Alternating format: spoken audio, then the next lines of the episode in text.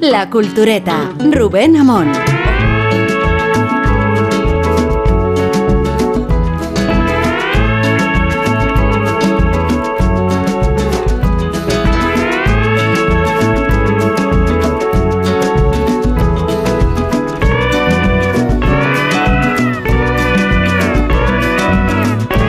Pues dos horas tenemos por delante y no nos resulta un desafío a nosotros que tanto dominio tenemos de los tiempos en estas horas de sosiego cuando los oyentes esperan un poco de criterio y de consigna en sus noches atribuladas.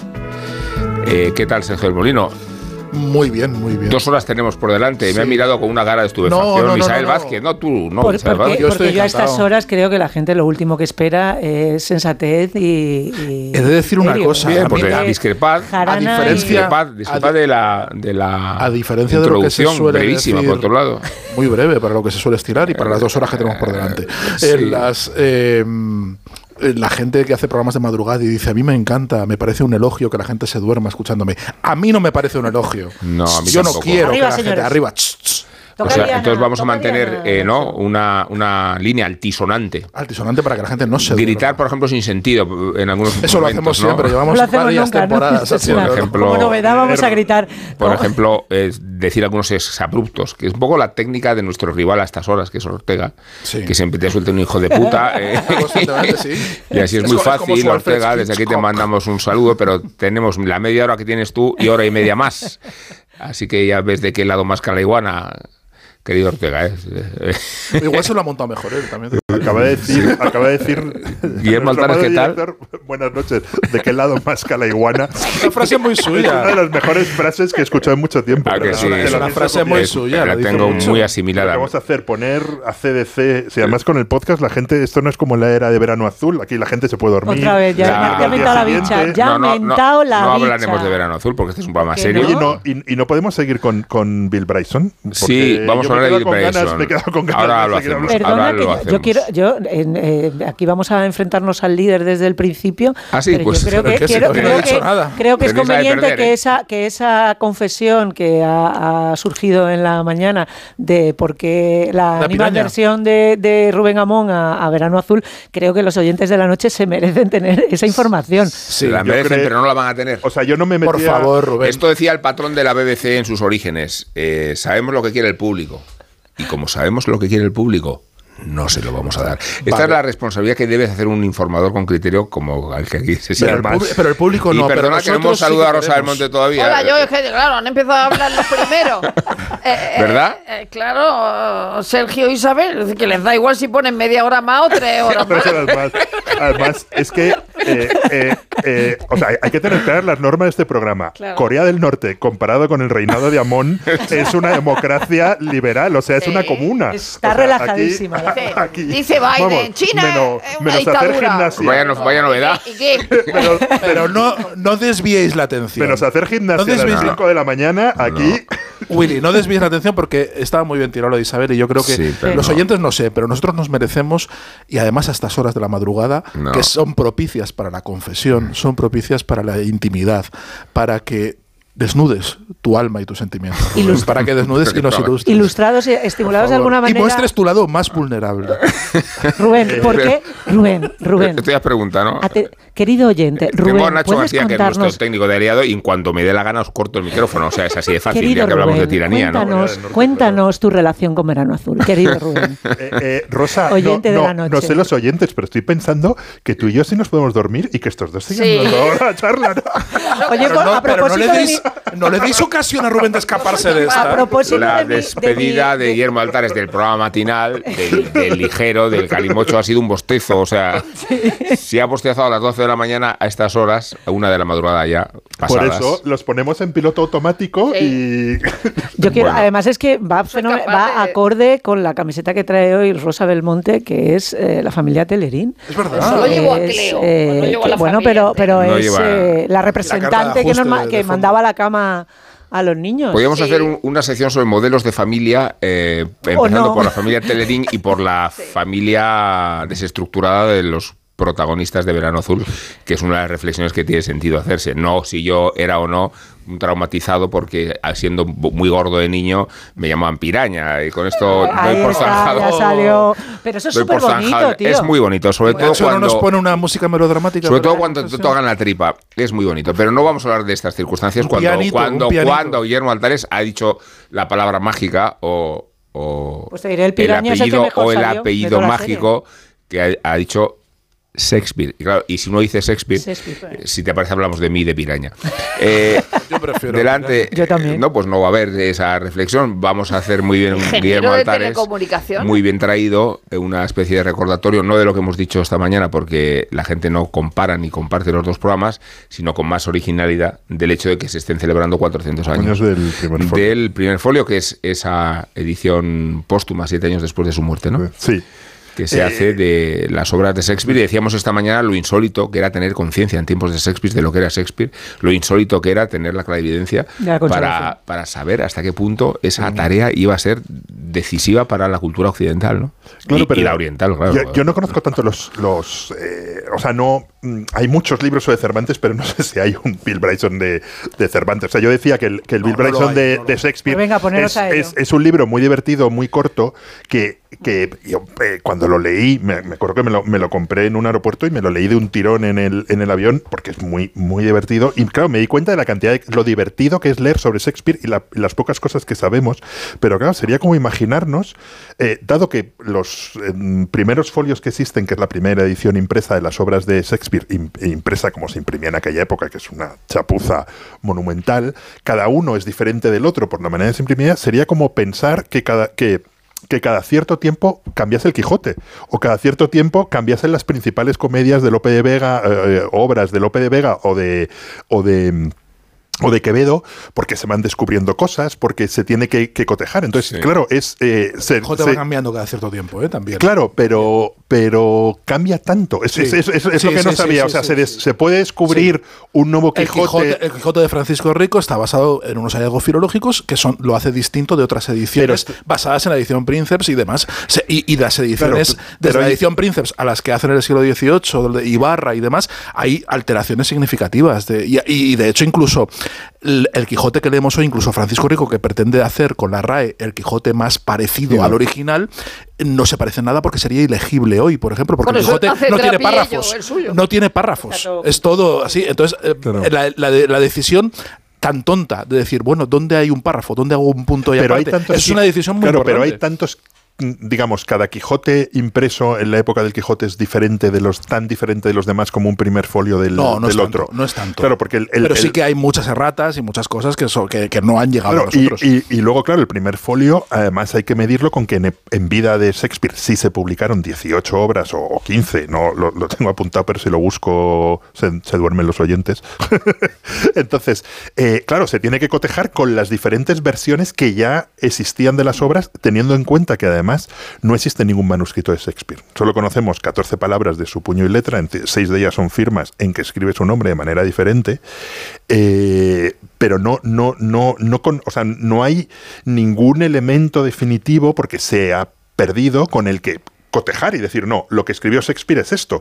De hecho, mm, es posible que muchas de esas ediciones fuese alguien tomando notas en el patio de butacas o ahí entre, entre el público para, re- para, para resumir. Claro, es que el cambio distinto.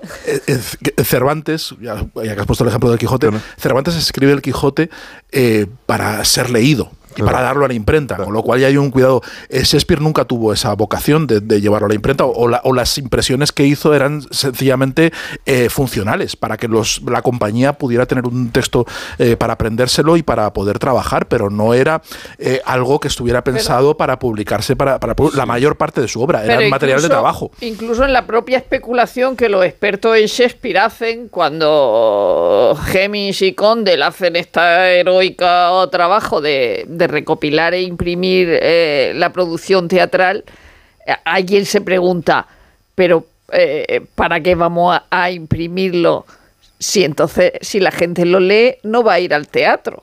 Pero evidentemente sí había también, aparte de la amistad y, de, y, de- y del hecho de que ellos hubieran trabajado con Shakespeare, que eran los dos únicos supervivientes de la Chamberlain Men, eh, hay una, un afán eh, de ganar dinero también, y de hecho se vende muy bien el primer folio. Sí, pero estamos Para- hablando de que, de que hay una tirada como de 700 Ya, ejemplares, ya, que es lo que estiman. A una libra. A una libra y no se Eso es- agota. ya, o sea, ya. el hecho, el hecho de que haya Pero llegado se hasta vuelve a reeditar muy, muy pocos años no, después. años, años después. Ya, Pero ya, el, pero hecho, no el, el- el hecho de que se mantengan en notable buen estado unos 200 y pico ejemplares de, de eso quiere decir que no circuló mucho.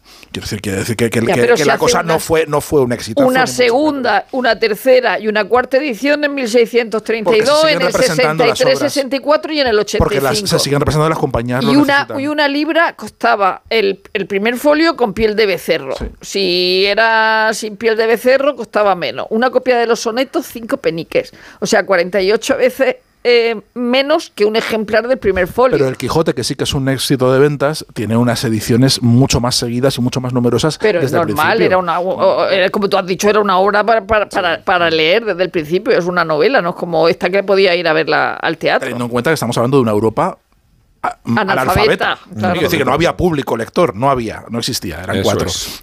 Ah, No, yo la verdad es que de- con respecto a- al libro de Bill Bryson, como bien dice eh, eh, Willy, es eh, divertidísimo, se lee del, del tirón. Estaba pensando en una cosa que comentabais esta mañana, que era la recuperación y el por qué Shakespeare, digamos, nos llega cuando nos llega y la, y la recuperación que se hace, creo que lo destacabas tú, Rubén, a partir de los, primero de los neoclásicos y luego de los románticos, de las, de las dos de las dos vertientes, ¿no? Como el gusto por por el, el mundo greco-latino es el A que, los, el a los que de trae verano a la- azul, a la- Shakespeare se lo descubre, se lo descubre chanquete. y no y la en, co- y- y me- y- en la bodega oscura. Una Y buena, era- ma- una buena matanza, como la de Macbeth. la de eh, Macbeth, los y la niños. coincidencia de lo de Macbeth Hubiera venido bien en Verano Azul, del de verdad, ¿eh? estreno, Una catarsis. Pero, también es verdad que, que tiene sentido que la- el estreno de Romea, que tú destacabas esta mañana Sí, de Macbeth, sea justo después el- de la década ominosa, que es en el momento en el que España de alguna manera empieza a a, digamos, a despertar a, a- a según qué sensibilidades. Y tiene es- mucha y influencia tiene en el teatro del siglo XIX. Hassenbus, en Zorrilla, en toda Total, esta es gente, integral. muchísima influencia. Total.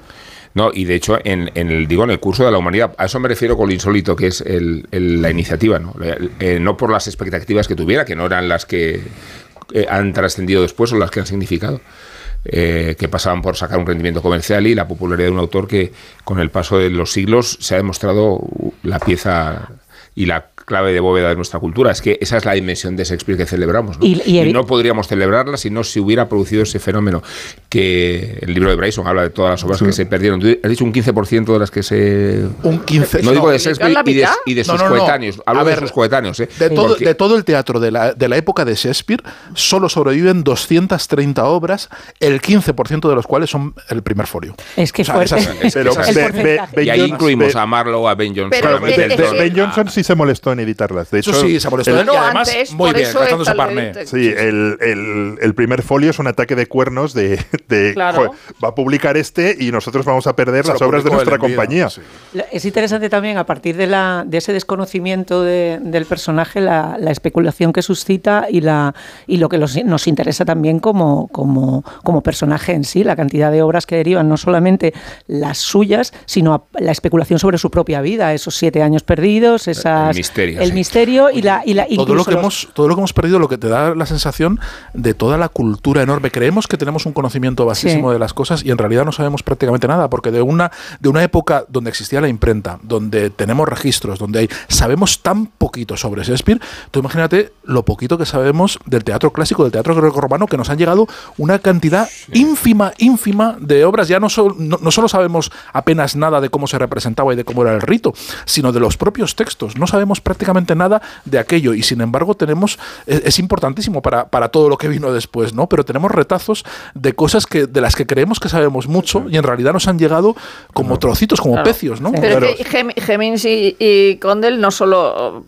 son responsables de recuperar la mitad de la obra de, de Shakespeare, sino también eh, de gran eh, eh, proporción del repertorio teatral isabelino y jacobino. O sea, que, que- que- que- que no solo hicieron eso porque fuera su amigo, es decir, que hicieron mucho más. Es verdad que son los grandes héroes literarios de la historia, como dice Bryson. Sí, lo que pasa hay un misterio de- que dice Bryson de por qué hay unas obras que están muy bien editadas y como, mu- como muy pormenorizadas y además como que cotejan versiones y corrigen y está todo muy bien. Y hay otras que están volcadas de forma chapucera, eh, tal cual, incluso repitiendo páginas, folios, que, eh, incluso transcribiendo mal los personajes, creando problemas para las representaciones porque hay algunas, por culpa de la forma que tuvieron de transcribir las obras, no se sabe qué personaje habla en cada momento, ¿no? Y hay algunas dudas en, al- en algunos. Y es un misterio. ¿Por qué con unas fueron muy cuidadosas y con Pero otras también no? puede ser la imprenta, es decir, si habla fundamentalmente de Edward Bloom y de William e Isaac eh, Jagger, pero en ese momento se dice que el padre estaba muriendo, o sea, de que probablemente el padre no hizo nada. Es decir, que Pero también la imprenta. háblanos de la segunda mejor cama, que te has quedado con las ganas en la mañana. Rosa. No, que, eh,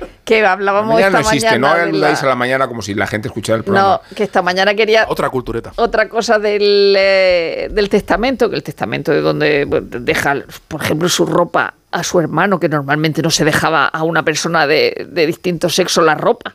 Era una cosa extraña, y- pero claro, a la hora de especular, eh, a su mujer le lega su segunda mejor cama con sus enseres. Y entonces, claro, hay especulaciones sobre la primera, la mejor cama es la de los invitados o es una cosa denigrante dejarle la segunda No. mejor cama a la mujer. Es decir, que ni siquiera en eso se ponen de acuerdo. Claro, ahí eh, en Bill Bison, con esa gracia que tiene, dice, claro, eh, cuando uno ve a Shakespeare lo reconoce inmediatamente. Dice, y sin embargo, solo hay tres, eh, tres retratos de Shakespeare. Uno seguramente no es él, aunque es un buen cuadro. Los otros dos son muy malos y fueron hechos después de su muerte. Y sin embargo, dice, el, el misterio de Shakespeare dice que uno de los primeros eh, biógrafos de, de Shakespeare, un, un historiador que se llama George Stephen, dijo, dice, lo que sabemos de Shakespeare es muy sencillo. Dice que nació en Stratford up- upon Avon, que, que ahí tuvo una familia, que se fue a Londres, que se convirtió en un actor y en un escritor Era, que, re- era que- católico por claro, realidad, ¿eh? que, Bueno, que- si, si lo fue. Claro, que regresó a Stratford, hizo testamento y murió. Y ya está. Es- Es eso que- básicamente es, lo y único sin embargo, que sabemos. esa familiaridad eh, y tenemos la seguridad de, de- y la proximidad con el personaje. Yo esta- estaba acordándome ahora mismo de un pasaje graciosísimo de, de Blackadder, de la, de la serie de humor de la BBC, en, en la que en la, en la cuarta en, en un especial de, de Navidad eh, construían una máquina del tiempo, iban a diferentes a los diferentes hitos históricos que habían visitado en distintas temporadas. Una de ellas era la corte isabelina.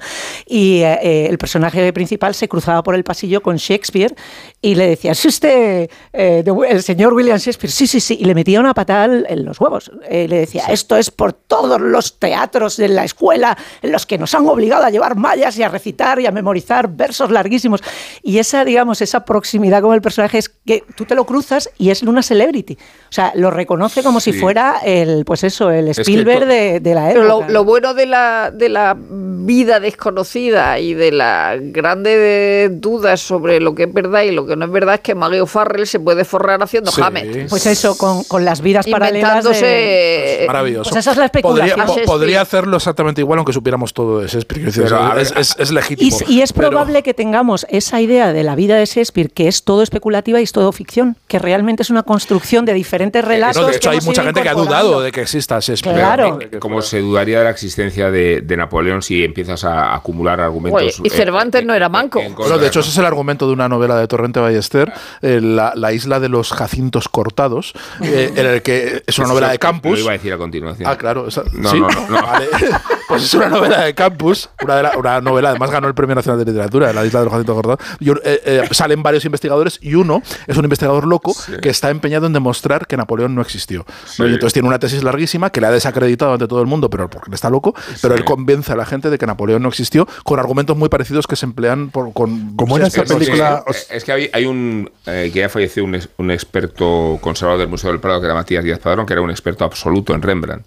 Y no necesitaba documentos históricos para probar que un cuadro era de Rembrandt. Como no los hay para demostrar si una obra mm, es o no de Shakespeare, y el argumento de- dialéctico de Díaz Padrón era: si, si no es de Rembrandt, ¿de quién es? Y a, y a través de ese principio eh, hay una homogeneidad Claro. en la obra de Sí. Shakespeare y una personalidad que sobrepasa la necesidad o no de encontrar eh, sujetos y pruebas El- el- históricas que las demuestren. Más allá de que algunas fueran eh, compartidas en su elaboración con Pero, ojo, Rubén, que es distinto con la pintura, porque eh, en Rembrandt... no- es una- Respecto a la personalidad, No, no, no digo la personalidad, digo a la hora de atribuir eh, obra de, de- porque Sí. se- suponemos que ese cuadro no ha sido repintado por otros ocho pintores por encima. Sí, Sin sí. embargo, sin Ahora- embargo, Shakespeare Ahora que se someten los cuadros a 20. rayos X, ahora que se someten los, Sí, car- pero- los pero- cuadros pero a rayos X. directamente hay obras Es que- de Shakespeare reescritas de hablo de un abajo. espíritu espíritu, un espíritu que, que- prevalece y que es el que Harold Bloom llevaba al extremo de decir lo que hizo Shakespeare fue a través de la palabra enseñarnos a sentir. Si no hubiéramos tenido la extrapolación de la palabra para conocer un sentimiento no lo hubiéramos sentido. Y, y en ese ámbito, que es bastante vale, evanescente, en realidad es donde se demuestra la homogeneidad y la personalidad de un autor que atraviesa todo el primer folio sin necesidad casi de que hagan falta otros argumentos documentales, porque los misterios que rodean a la biografía son enormes, ¿no? Es incluso más allá de lo que dice Harold Bloom. Yo creo que el mundo contemporáneo, sobre todo el mundo que tiene que ver con, con- con, desde luego con las emociones más intensas, pero con, con nuestra eh, forma de organizarnos como sociedad y con la forma de entender el poder y las ambiciones y todas esas Y las pasiones. no sabemos entenderlo sin Shakespeare. Sí, sí, sí. O sea, realmente nos remite todo a Shakespeare, nos enseñó Sí. a ver aquello, nos enseñó de la misma forma que los clásicos y la tragedia clásica enseñó también, eh, y los mitos enseñaron a, a- a interpretar el mundo y a crear un mapa para poder manejarnos y reconocer las emociones que de otra forma serían abstractas o, o- o tendrían otra forma de ver. Vemos el mundo en buena medida en Occidente con los ojos de Shakespeare. Sí. Sin duda. Guillermo, ¿qué ibas a decir? Perdón. No, iba, iba a decir una tontería, pero. Pues, eh, bueno, después de este impulso de, de Sergio, yo creo de- que no tiene de- sentido, no, es de- una tontería. que de Napoleón, no iba a decir que de Napoleón no os acordáis de esa película preciosa que, que ahora es bastante inencontrable, se llama El otro Napoleón, que es que convencen a un actor para que se haga pasar por Napoleón y se vaya a, a la isla esta del demonio. De Donde los le- jacintos cortados. de- donde le donde le exiliaron y Napoleón vuelve, Vuelve, a, sí, vuelve a sí, Francia sí. para hacerse con el poder, Sí. pero claro, el otro descubre que en la isla se vive fenomenal y se niega a dejar de ser Napoleón. Entonces la historia es que Napoleón muere en, en- en Francia intentando resucitar su imperio. Oye, ¿y dónde era? sin y el que muere, y el que muere en la, en la isla. Era iba- el, el libro de la Batut, un verdor terrible, donde dice Sí. eh, cómo Sí. Na- Napoleón muere en Santa Elena eh, contaminado, ¿no? Porque era. Porque, Porque era- eso lo cuenta Pasturo también. Por la El- pintura, por la porque la se pintura, utilizaba cianuro, porque se utilizaba cianuro para Para hacer, no- el, Para hacer el color, para sí. hacer el color. De hecho, el, el amarillo es el color de mala suerte en los actores en España y en Francia el color de mala suerte es el, el, el- el verde. Pero sí, o sea, sobre Pero- Shakespeare es, es verdad que son, eh, digamos, parte del, del objetivo de este libro es der- intentar derribar de manera popular todas las teorías de la, de la conspiración. Eh, Que no son existen, excluyen- claro que- excluyentes entre sí, por otro que, lado. que- que- no, que son excluyentes entre sí. No existen documentos para formar Sí. un retrato completísimo, pero está el, el- el incendio, una parte muy importante, que es que los puritanos cierran los teatros, Sí. persiguen Quedan todo lo que tres tenga, salas cuando llegan los puritanos. todo lo que tenga que ver con el tema. Vamos, a- a- acaban, la Navi- acaban con la Navidad y la Navidad no se vuelve a celebrar de una manera. mm, esto hasta, hasta, hasta Dickens. y Shakespeare es la prueba de que las políticas de cancelación, cuando se aplican con el rigor necesario, tienen sus resultados. No, no, no, No, quería, No, Guillermo, caso- queríamos- que no es el caso actual. Creía que al hablar de Napoleón y del falso Napoleón te ibas a referir a ese libro que publicó Acantelado, el de Simon Leys, el de la muerte de Napoleón. es ese, está basado en ese libro. Es, Ah, es una vale, adaptación de la- ese pero libro. ese- la historia es de que el verdadero Napoleón, ¿no? Vu- Vuelve, muere- vuelve Santa a Elena, sí, sí, vuelve vuelve y nadie se cree que es, es, él. es- es una adaptación del libro de y Simon terminar Leys alojado en un frenopático, ¿no? Eh, con otros Napoleones falsos. falsos, pero que es el verdadero Napoleón Sí, es el en, en verdadero. Francia, porque el, el Napoleón falso está ahí en Santa Elena como, como Sí. Dios y dice, yo no voy a dejar, sí, sí, es una adaptación del libro de Simon, de Simon Leys Sí. que protagonizaba eh, el que hace de Bilbo, estoy- el que hace de Bilbo, el, del el que hace de. Bilbo en Señor de los, de los Anillos. Ian y la- Holm. Ian Holm, Mira, lo protagonizaba Ian Holm No y es muy divertido. Ian Holm, Sir, ¿no? Sí, sí, es ser, ser seguro. Y la actriz está de nombre impronunciable, que luego no salió en más películas, la de alta fidelidad. Esta actriz danesa que era muy graciosa y que estaba muy bien es la que hace de novia de Napoleón o de mujer de Napoleón en el, en el mundo en el mundo francés. Sí, sí, pero peli claro, todos estos juegos de dobles, lo que me extraña es eh, No nos adelante. eh, no, lo, lo que me extraña es que no haya más eh, eh, especulaciones, sobre- o sea, que no haya más nombres de la rosa diciendo que uno encuentra por fin la obra perdida de Shakespeare que tiene no sé qué. O sea, me, me extraña que no haya más, eh, mm, no digo el nombre de la rosa, más cosas se- se- segundo ha, ha- milenio. Ha habido falsificaciones a mansalva. El dia- Es decir, los diarios de Hitler. La actriz que protagoniza Alta Fidelidad eh, se llama Iben de nombre y el apellido dice así H-J-E-J-L-E. H-J-E-J-L-E, que no voy a decir cómo se pronuncia. Pues el, el libro de Simon Lice es, es divertidísimo. Y, y la es que me le- luego ya me acuerdo, la- lo vi en el cine, no lo volví a ver nunca. Me, me leí el libro de Simon Lice, me encantó, me dieron ganas de volver a ver la peli y no la encontré por, por, por, Yo creo que está en por filming, ningún ¿eh? lado. ¿Está en filming? Mi Ah, Napoleón pues, se llama esa película Napoleón, en, sí. en esto. Yo, yo creo que sí, porque cuando hicimos el especial de Napoleón Ah, lo recuerdo la- haberla, la pones- haberla Sí, acuerdo- visto en la lista Me acuerdo de... del especial de Napoleón. Sí. Yo también me acuerdo. ¿Cómo Todos lo recordamos. pues sí, creo que estaba, porque además es una peli que, que, que se, que se puede ver sabéis de nuevo con mucho gusto. ¿eh? Sí. Sí. Bueno, con la tontería hemos hecho la media hora esa que, que tenemos de tiempo añadido y podemos empezar con o sea, el programa. empieza, pero tienes que empezar el programa de verdad. Sí, es que vamos a empezar el programa de verdad con la careta original. Nacho, cuando quieras, ¿eh? A ver qué tal queda así. One, two, Ahí estamos. three, four. Sí, una. una Rubén sí, sí. No te pises a ti mismo. No, no, no me pise a, no me piso a, a mí mismo. Eh, bueno, que eso, que, que hemos estamos disfrutando de media hora más y no por ello eh, no damos crédito a otras secciones que abastecen eh, el ingenio de este programa. Por ejemplo, la de Nacho Ibernón, mm, que nos va a hablar de una experiencia que no ha tenido, porque nunca ha ido a un concierto al Wanda Metropolitano, ni siquiera al de Aitana. Por eso nos va a contar lo que no vio, lo que no sintió, ni lo que no padeció. Siete euros costaba la cerveza, pero la verdad es que no me importó nada abonarlos. Pude tomármela bien fresquita, en buena compañía, recostado sobre una parcela de césped artificial que asomaba por la banda derecha junto al piso. Un suelo provisional, industrial, metálico. Estoy hablando de una noche de concierto en el ya mítico Metropolitano. De lo feliz que se siente uno cuando se da cuenta de que está tumbado justo, justo sobre el área técnica donde habita quincenalmente el profeta, Dios le bendiga. Diego Pablo de mi alma. Para sentir y para querer este club lo tenés que entender.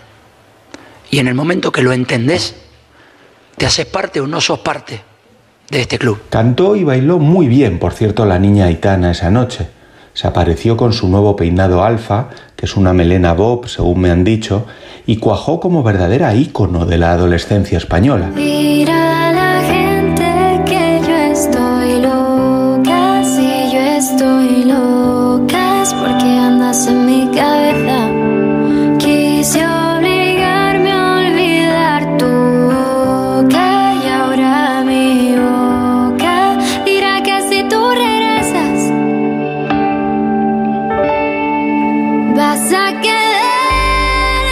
Caso es que mientras ella coreografiaba todo aquel entusiasmo juvenil, yo pensaba en la otra Aitana, en la que declama tan tan bien, esa que ha ganado antes de ayer el premio Buñuel, una que ha rodado en el Perú hace nada y que rodará en el Bajo Aragón pasado mañana. Unas veces me siento como un acantilado y en otras como un cielo azul pero lejano. A veces uno es manantial entre rocas y otras veces un árbol con las últimas hojas. Qué buenas actrices tenemos. Es flipante, por ejemplo, cómo está Mónica López en el Rapa Season 1 y el Rapa Season 2 de Movistar. La primera temporada la vi y me moló todo. La segunda me encanta muchísimo más si cabe, aunque no la he visto todavía. Bueno, solo un episodio de momento, pero ya sé que me va a gustar, es que lo noto. ¿No les da rabia todo este extranjerismo?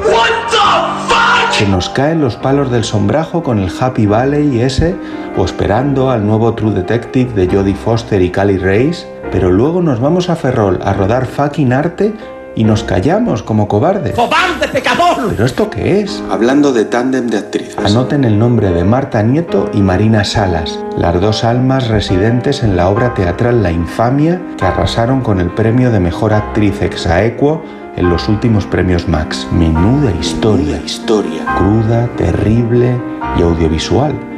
Reverso escénico tenebroso del relato de la periodista mexicana Lidia Cacho. Me removió, me golpeó, me atravesó.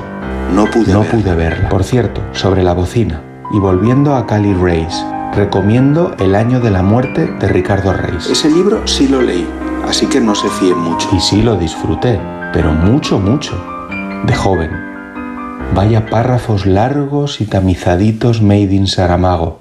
Qué bien. Qué recuerdo. Qué verano. Recomiendo. Recomiendo. Chao. El 25 de mayo de 2006 se celebró por primera vez en la historia el Día Mundial del Orgullo Friki. Vamos a ver, si hasta el Orgullo Friki tiene su día, tú también te mereces el tuyo, ¿no? Con mi día de la 11 elige tu fecha especial y juega con ella. Todos los días por un euro gana hasta 3.000 euros. Mi día, el sorteo más tuyo. Y recuerda, uno de cada cinco toca. A todos los que jugáis a la 11, bien jugado. Juega responsablemente y solo si eres mayor de edad. Alquiler, acción de alquilar, negocio por el que se cede una cosa a una persona durante un tiempo a cambio de una rentabilidad. Seguro, objetivo, es cierto, libre y exento de todo peligro o riesgo. Si piensas en alquilar, ya sabes, alquiler seguro. Llama ahora al 910-775-775. Alquiler seguro, protección a propietarios. En Onda Cero, La Cultureta.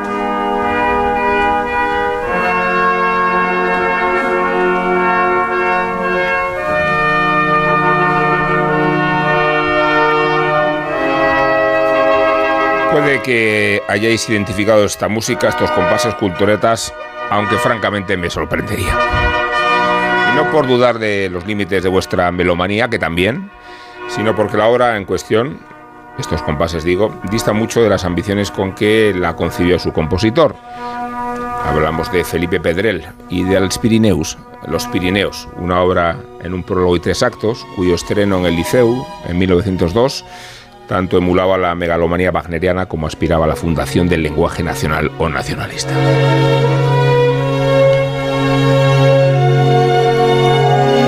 No se consumaron las expectativas de Pedrel ni cuajó la idea de convertir los Pirineos, los Pirineos, en una suerte de territorio mágico y simbólico cuyo misterio alojaba la fundación misma de Cataluña. Es una perspectiva sesgada del sistema montañoso que se ubica entre España, Francia y Andorra y cuyas estribaciones sirven de pretexto a toda suerte de interpretaciones y de alegorías, y de bosques originarios, y de bucles melancólicos, aludiendo por idénticas razones a la competición a la competencia de los mitos vascos y navarros. Podríamos hablar de los Pirineos como la referencia del aislacionismo español, o como la barrera natural que custodió nuestra idiosincrasia, o como la dolorosa travesía de los exiliados, o como el itinerario de las carreteras que glorifican el Tour ninguno como el tótem del Tourmalet.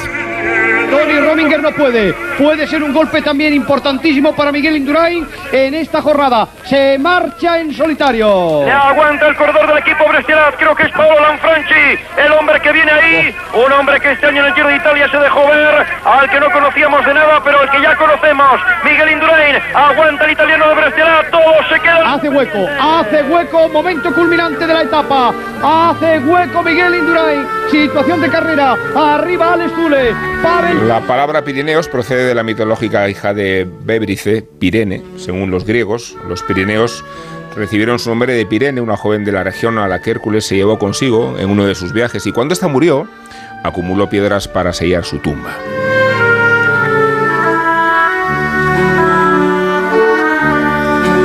Según otra leyenda, Pirene dio a luz una serpiente antes de morir y su cuerpo fue colocado sobre una hoguera. El fuego de la incineración se propagó a la montaña hasta el punto de que las poblaciones de Lampurdán, en las que residían comerciantes griegos, denominaron Pirineos, de griego piros, el fuego, aquellos macizos cubiertos de llamas.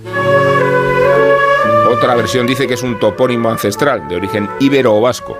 Según este idioma, la cordillera se denominó Ileneos, que significa Montes de la Luna, ya que Ilene es la luna.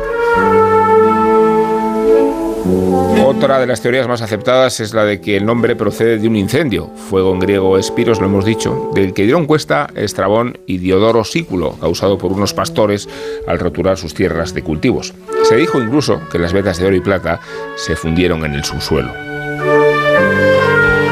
No divaguemos y centrémonos en un libro que nos ha recomendado Guillermo Altares y que por lo visto solo le ha gustado a él. Están. Exactamente. Lo tienes que contar todo. Lo tienes que contar todo. Esto es, información, esto es información privilegiada. El libro está en la editorial Península, se titula Pirineos, más allá de la montaña, y lo ha escrito Chris Ubach, fotógrafa y escritor de viajera y de viajes, viajera y de viajes, cuyas inquietudes aparecen retratadas en el prólogo de Xavier Moret, que dice que Chris, así la llama él, claro, por la familiaridad, ha viajado por los continentes, todos ellos, pero en este libro escribe sobre los Pirineos, un destino cercano y sin embargo no demasiado conocido. La mirada viajera que ha ejercitado para todo el mundo la aplica ahora a los Pirineos, deteniéndose tanto en las descripciones de un paisaje majestuoso como en las conversaciones con gente relevante, sin olvidar los encuentros casuales. Lo define como un ejemplo de cómo tiene que ser un libro de viajes, porque pasea por los Pirineos con un plan reconcebido, pero no renuncia en ningún momento a usar el oído y la vista para recoger las anécdotas del día a día, no os riáis, las que te hacen revivir la emoción del viaje y reaccionar sobre la marcha a la aparición de personajes o destinos interesantes. Dice el prólogo que la mirada viajera de Chris permite descubrir temas que quizá no se ven a primera vista, como una isla intermitente de Irún, historias de brujas y proscritos, los silencios profundos de unas monjas de clausura, la sufrida transhumancia, las fiestas ancestrales, el contrabando, el cultivo de tabaco. Es evidente que Chris ha sabido leer el paisaje de los Pirineos para contarnos, a partir de él, historias emocionantes del Santo Grial, las iglesias románicas, los balnearios históricos, estaciones de tren olvidadas, pueblos deshabitados, aventuras épicas que ocultan las montañas, episodios de la guerra civil o del exilio. También asoman en sus páginas personajes ilustres que se han sentido fascinados por los Pirineos, como Hemingway, como Pío Baroja, como Víctor Hugo, como Flaubert, como Camilo José Cela, como José María Espinas y muchos otros. No falta tampoco en este libro referencias a la rica y variada gastronomía, como no podía ser de otro modo en un libro de viajes, ni a personas encantadoras, quizá anónimas, en cuya mirada y en cuya memoria puede leerse lo duro que es vivir en invierno en unos pueblos ensimismados, pero también la energía que insufla está rodeados de un paisaje grandioso. Así que hablemos de este libro o no, hablemos de estas montañas y de otras, de cordilleras. Y por supuesto hablemos de los Pirineos, claro, en los términos que os parezca. Yo quiero que Rosa. eh, quiero, voy a hacer mía una frase de Rosa. No, que la- no, quiero, que la diga a mí Rosa. no la- A mí no me la atribuyas. No, sí, es de Rosa. Pero esto, como por favor, dilo. Evidentemente es un libro que habla de los Pirineos, que Pero es una esto ya cosa se que sabía. en general no, no. No, hombre, Es un eh, libro- pues habrá gente que no lo sepa. Pirineos es un libro que habla de los Pirineos. Rosa es uno de los- ahora. Parece uno de los puntos de acuerdo del gobierno valenciano, ¿no? Haremos que la economía sea la No, economía. a mí, ¿no? yo es, yo es un libro de viajes. eh, o sea, hay, hay dos A ver, cosas el sobre defensor, la- vamos a empezar hay- por el defensor. Hay- Hay dos cosas sobre las que me encanta leer y que, y que en realidad nunca poder practicar. Uno es el ajedrez, porque no tengo esa mente que es capaz de ver las jugadas para adelante, y sin embargo, me encanta ver, me encanta ver sobre ajedrez y no me pierdo una crónica de Leoncho García, aunque no entiendo ni la, ni la mitad. Y me encantan las montañas, pero tengo vértigo, con lo cual lo, lo, lo paso muy mal. Nunca podré ser, traumas, no, ¿eh? Nunca, es, eh, no, nunca podré ser un, un, un, mon- un- un montañero, pero me, me gusta mucho mirarlas, me impresionan mucho es esa, es, esa realmente eh, los Pirineos o los Alpes que, que- que rompen eh, Europa o la Sierra de Guadarrama que veo, que veo todo el día desde, desde mi casa de Segovia, me, me- encantan y sin embargo nunca podré ser un montañero. Y yo no soy un gran conocedor de los Pirineos. Y me, el, el libro de, de Chris Ubach me parece un libro de viajes clásico, sin, sin muchas aspiraciones, simplemente es una señora que va a sitios, busca historias sobre las que se ha docume- documentado y te cuenta cosas que, que en muchos casos mm, podías saber o que en muchos casos... Con una defensa así yo igual no hace que- falta una Bueno, crítica. ver, sí. y que, y que en muchos luego, casos o sea- y que en muchos casos yo no sabía me ha parecido un libro entretenido O sea, si- bien, bien si- escrito y un libro de cuesta- si te cuesta ubicar los Pirineos en el mapa, no tienes ninguna noción acerca de los Pirineos, es un libro que quizá puede interesarte porque te va a descubrir algo sobre, Claro, sobre pero- una cordillera que conoce todo el mundo cuando decía pero ¿por qué, antes, ¿por qué la conoce Rubén- todo, todo que- el A mundo? por favor. Perdón, perdón, a ver, A ver, vale, Sergio, a ver, Sergio, una cosa. De uno en uno, por favor. He cruzado, Una he cosa- cruzado, a ver, cosa he cruzado, es- el, he cruzado el, el Hindu Kush en, en- en Afganistán y conozco los Pirineos regular. He ido bastantes, he ido 10 veces a los Pirineos, pero de repente hay, hay, hay, hay, ¿eh? hay, hay, hay- hay- conozco los de las cosas que ha enumerado, ordenamos. de las cosas que ha enumerado eh, Rubén, las brujas. La bruja, nadie ha oído hablar nunca. Los de proscritos, de- la, la historia del, Hombre, de los los agotes, yo los Los agotes, los no los conocía. bien conocidos. Yo no los lo conocía. conocía, ¿eh? Yo- Yo no lo conocía. Eh, el luego, contrabando, el- la, las- claro, pero está la historia de- del oro, el, el- el- el oro de románico, los nazis. El, el románico. Yo, sabían, El yo- sabía que habían cholado. El camino de yo- yo, yo sabía, pero, pero da igual, si está bien contado. O sea, a lo Oh, mejor te lo a lo mejor no es un libro para ti. Para mí, me ha, me ha parecido un Muy libro bien, en- me ha parecido un libro entretenido me he aprendido Bueno, cosas al margen de todo, me, ya ha- por me lo han- que- que no quiero- que no me ha- quiero- me han no- encantado las historias y no luego quiero hacer hay, una libro. parte hay una parte que me ha hecho que me ha hecho mucha gracia que es eh, un, un amigo común que se llama Íñigo Domínguez en una época era bastante montañero y siempre comentaba que en su época en la época de no, no de verano azul pero no mucho más allá era mucho más difícil hacer mon- hacer montaña porque no existía la ropa de montaña Eh, porque te tenías que llevar el A jersey Íñigo le dejaron tirado en el McKinley. El- nunca, nunca que- lo ha superado, que- también te lo claro, digo. que te llevas el jersey de lana de tu abuela y que si aquello se mojaba no se secaba nunca, eh, pesaba muchísimo. Y una de las cosas que cuenta eh, eh, eh, Edurne Pasdarán, a la que, a la que entrevista, que es la, la gran montañera Navarra. eh, Navarra, que ha hecho los, los, los 8000, que ha hecho los, todos los 8000, eh, cuenta exactamente lo mismo y me hizo muchísima gracia. Dice, ahora te- te- e- ella va describiendo un mundo pirenaico actual donde todo el mundo va con ropa térmica, con no sé qué. Bueno, en realidad la gente lleva ropa térmica hasta cuando van a la Sierra de Madrid, que está muy bien. Y, y ella recuerda de, de pequeña, cuando empezó con aquella afición, cómo era muchísimo más difícil y como en cierta medida la, la tecnología. Entonces, yo, ver, el, yo- el libro me ha entretenido y hay muchas Guillermo, cosas que Guillermo, no, yo, que no yo, sabía. yo vivo, yo vivo a la sombra de los Pirineos, o sea, prácticamente. Ah, pero no te- No, fuera. Pero es decir, que quiero decir, a mí me resulta muy difícil decir algo que no sea eh, obvio o, o- o muy mascado de los Pirineos. Los he recorrido mucho, los conozco, yo creo que relativamente bien a lo largo de los años. He escrito sobre ellos y, y me parecen fascinantes. Y evidentemente, el, el- el libro me ha parecido una, una- un, un compendio de lugares comunes, lo cual quiere decir que el libro probablemente no sea para mí. Eso ahí lo voy a dejar. ¿no? Pirineos Pero, Dummies. pero a mí lo que me gusta, es difícil decir algo porque creo que los Pirineos no son tan desconocidos y creo que son eh, están bastante trillados y de hecho son unos lugares, sobre todo en la vertiente española, más que en la francesa, son unos lugares muy turísticos y muy explotados turísticamente y reciben... eh, Venecia también, hay 50 libros de viajes sobre Venecia. claro, y, y- y- y cuando vemos un libro de Venecia que sea difícil, que no sea un compendio de lugares comunes, es difícil también, ¿no? Eh, Los, los Pirineos creo que es un lugar muy, muy pensado, muy, muy narrado y muy paseado, ¿no? Eh, y a mí lo que, me, lo que me ha ido gustando y lo que me ha ido... eh, renovando la fascinación que siento por los Pirineos, sobre todo la parte que más conozco, que es la, la, el- la la parte central, el, el Pirineo aragonés, que es el Pirineo más alto además, el más, el más parecido a los Alpes. De hecho, el- hay una parte que es más alpina, más escarpada, Pero más, porque hay zonas más de los alta. Pirineos que en realidad están a 400, 500 metros. Que Hay- están bastante claro, bajas, o sea, estamos bajas hablando de unos Segovia. 3.000, de, de que las montañas más altas, que son las que están en Aragón, y algunas en Cataluña, estamos hablando de 2.500, 3.000 Mm. metros, lo que están hablando, y, y que, y que son lugares relativamente accesibles todos, salvo en la zona eh, más oriental de Aragón y más eh, lo que es tirando hacia el Valle de Arán, donde está mucho más escarpado, donde realmente es un reto alpinista. eh, muchos lugares, incluso las estaciones de esquí que están ahí, son más parecidas a las de los Alpes. Es mucho, es, la zona más, más difícil de, de- pasear y más, y, más exigente a la hora de, a la hora de, andar. Pero en, en, en general, los Pirineos son una cordillera bastante accesible y bastante ¿no? Aunque todos los años haya un montón de gente que se pierda y se descoñe por barrancos y haya un montón de gente que, que pierda la vida de, paseando alegremente por los Pirineos. Eh, a mí lo que me gusta y lo que me ha ido fascinando es descubrir el descubrimiento español de los Pirineos, que es muy relativamente reciente. O sea, porque eh, los españoles no le habían prestado gran atención a los Pirineos, a diferencia de los franceses. Y eh, la fascinación española por los Pirineos es en buena medida una exportación francesa.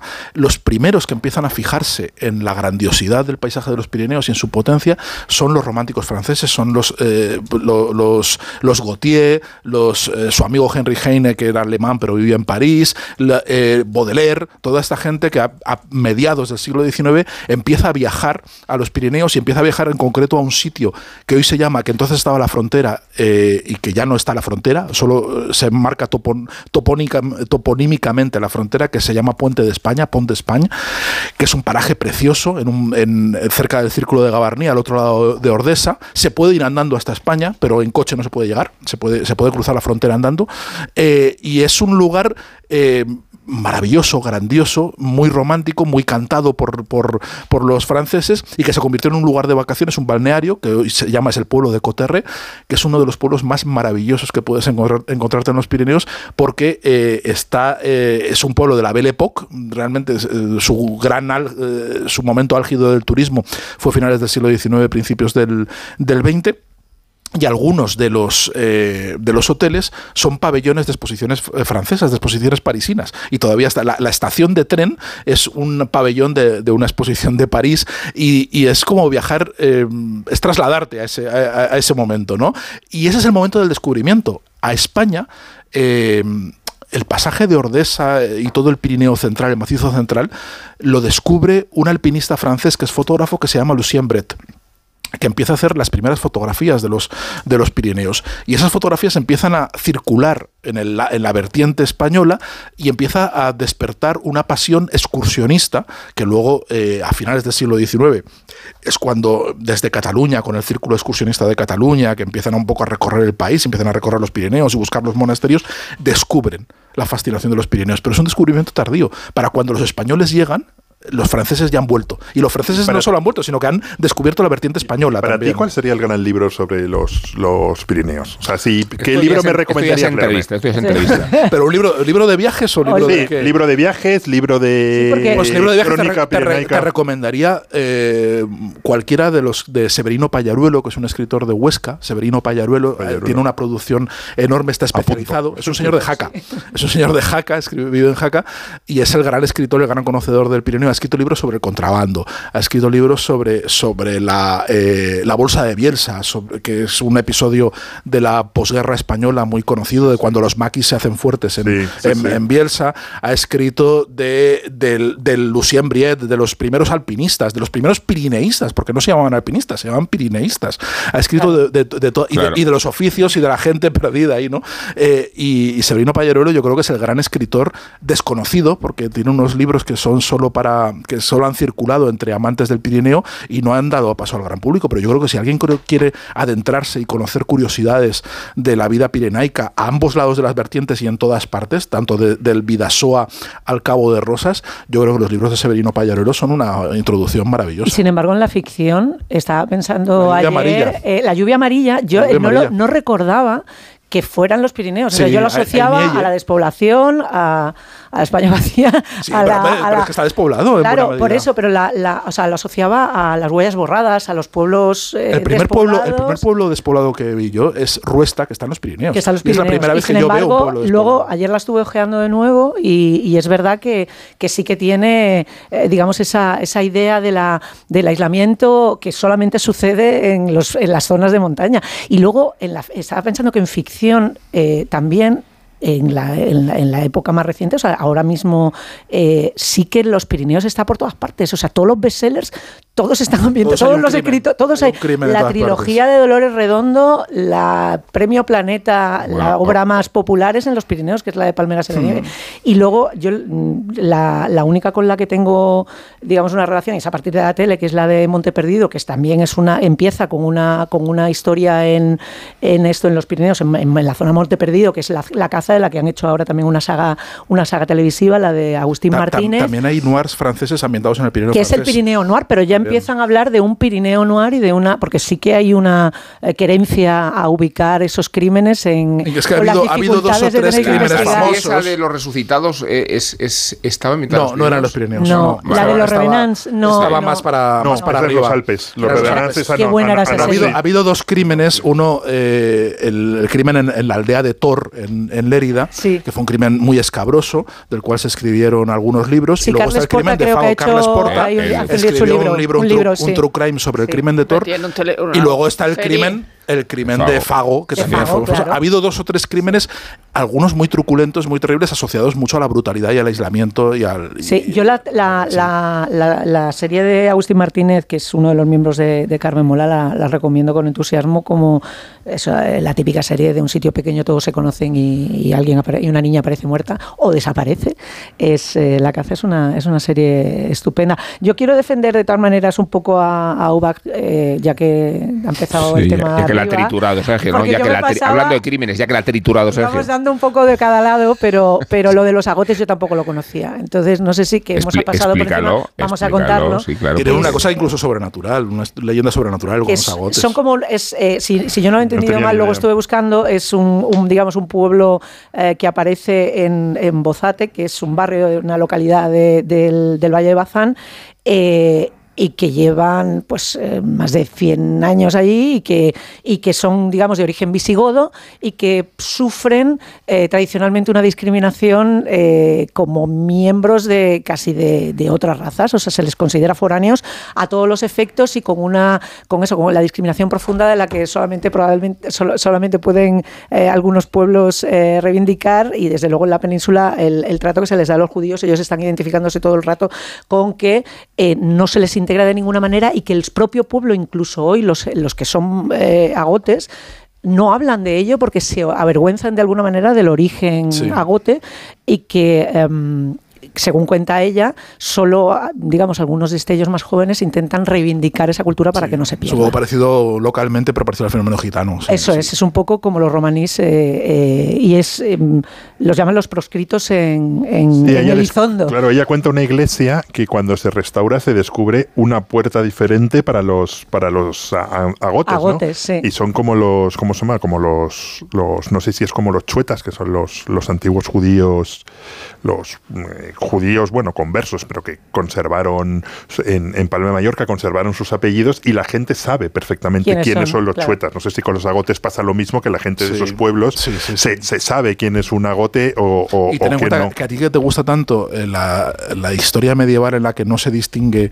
lo sobrenatural, No, lo no. legendario de, lo- de- de los animales y de la flora y de la fauna, la mayoría de las, en, en muchas partes del Pirineo Central, las chimeneas se llaman espantabrujas. Espantabrujas. Espantabrujas llaman las chimeneas. Es decir, o sea, y todavía hoy la chimenea tradicional es Y espantabrujas. luego eh, ella va a un pueblo y, y busca a un tipo que es el, el, eh, como el gran experto en agotes, porque es un agote que ha escrito libros sobre agotes y le da su propia teoría y dice que tienen que ver con los cátaros, entre otras cosas. Sí. O sea que es una que, los agotes, bien, o sea, eh, la leyenda es que son visigodos del Arico que parte- tras, tras perder la batalla, no sé qué, se convierten en la escuela de la sociedad, pero que también son en parte herederos de los cátaros que también estaban marcados y que es una herejía eh, cercana a los, a los Hay una Pirineos. peli que ya, que ya referencia, que yo no había visto, que es una peli que se llama Baztán de, de 2012, que habrá que echarle un vistazo para aprender un poco más de esto, de lo que Sergio ya sabía y el resto pues no estábamos tan... me- Rosa. Pero los Pirineos, hay Me, ir. me estaba empezando a sentir como, como Emilia el Andaluce cuando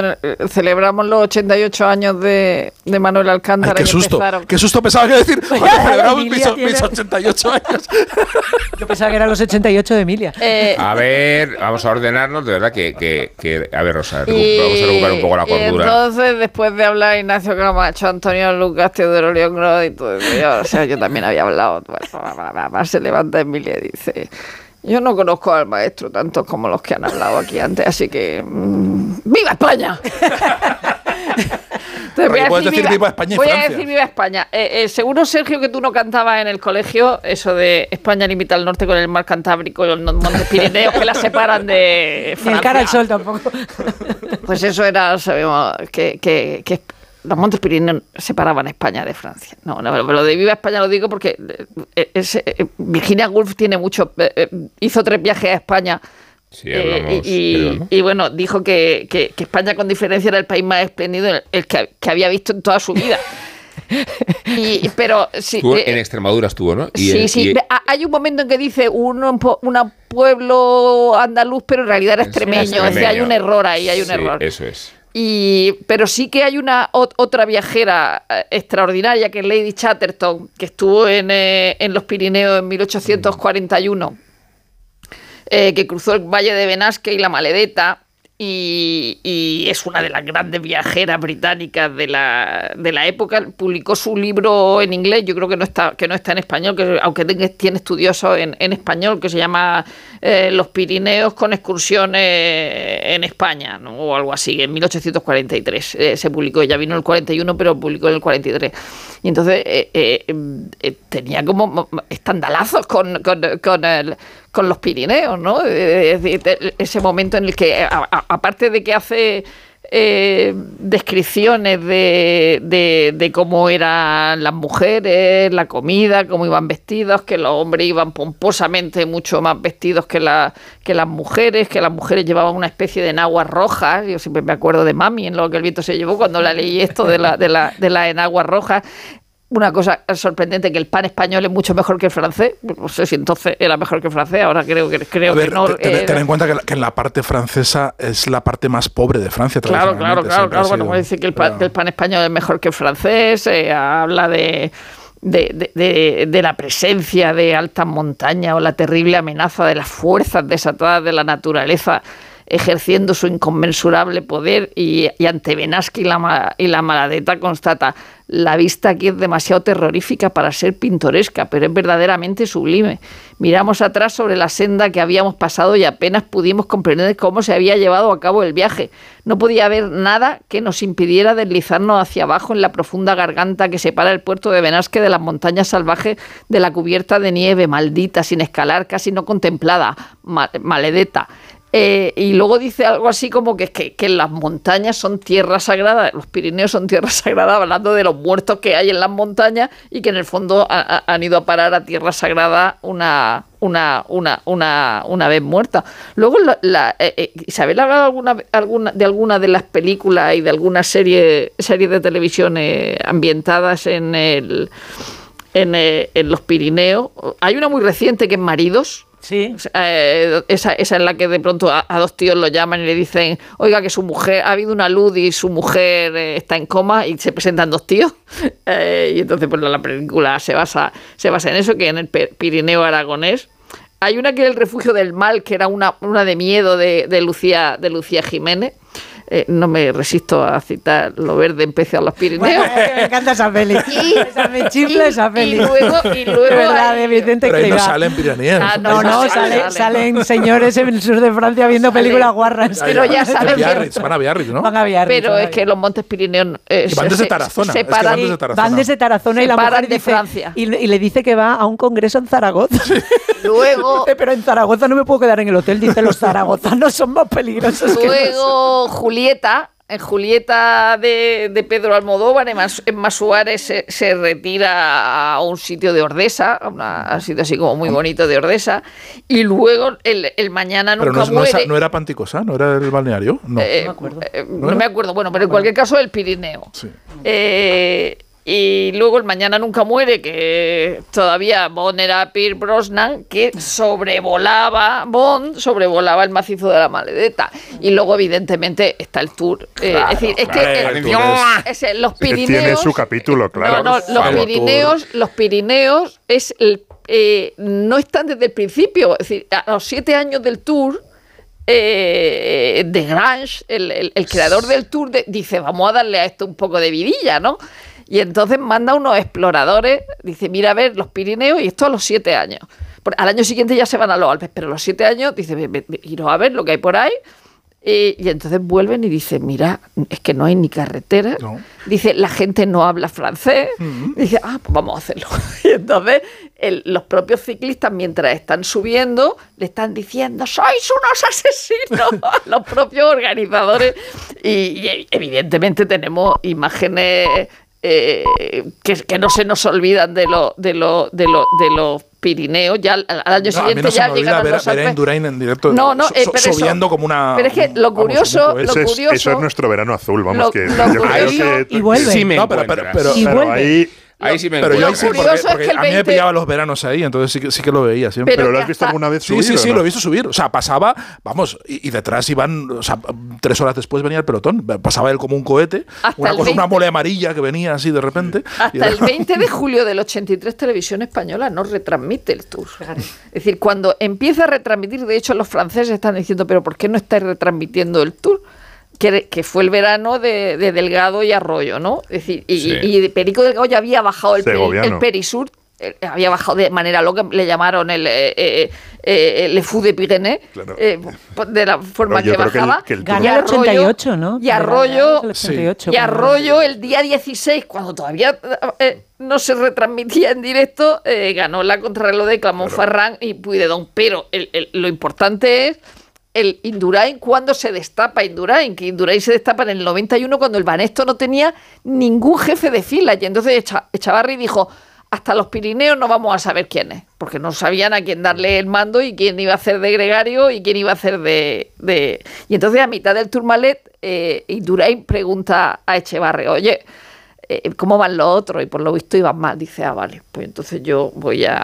Claro, yo Tiro, de- yo tiro, ¿vale? Se va, se va con Chiapucci y se va con Chiapucci y como era normal en, en Indurain, deja ganar a, a, a Chiapucci. Y, si luego, y luego él contó que cuando llegaron al Tourmalet, cuando llegaron al Tourmalet y los otros estaban eh, eh, eh, con el habituallamiento y cogiendo los periódicos para, para el descenso, para, para, para, para el frío, él dijo, yo no voy a parar, que me, que me siga quien quiera. Y a partir de ahí ya Indurain, que había ganado do- dos contrarreloj y todo lo que y quiera, ese se fue el tour en el, que, en el que la contrarreloj iba doblándole, iba, do- iba- iba doblando a Ahí todo el ganó mundo. dos contra- las dos contrarreloj las ganó de Y, esa- y doblaba, esa- y doblaba no sé cuántos, o sea, otros estaban todavía. Bueno, Pero hay- yo creo que por los demás tiraban ya la Hay toalla. una etapa también eh, importante del, del, del Tourmalet, que es cuando Edimer en el 69 llega con ocho minutos de- eh, sobre el segundo clasificado. Es decir, que el Claro, es que subirte esas el montañas. el en- Obisque, subirte eh, esas eh, montañas Esas en, en- en coche. En, en coche es una locura. En, en bici has citado Mira. al padre de Virginia Woolf. A Virginia Woolf, el padre de Virginia Woolf, estuvo, que se llama Leslie, que se llama Leslie Stevens, es uno de los primeros escritores de montaña del, del mundo. Tiene un libro No,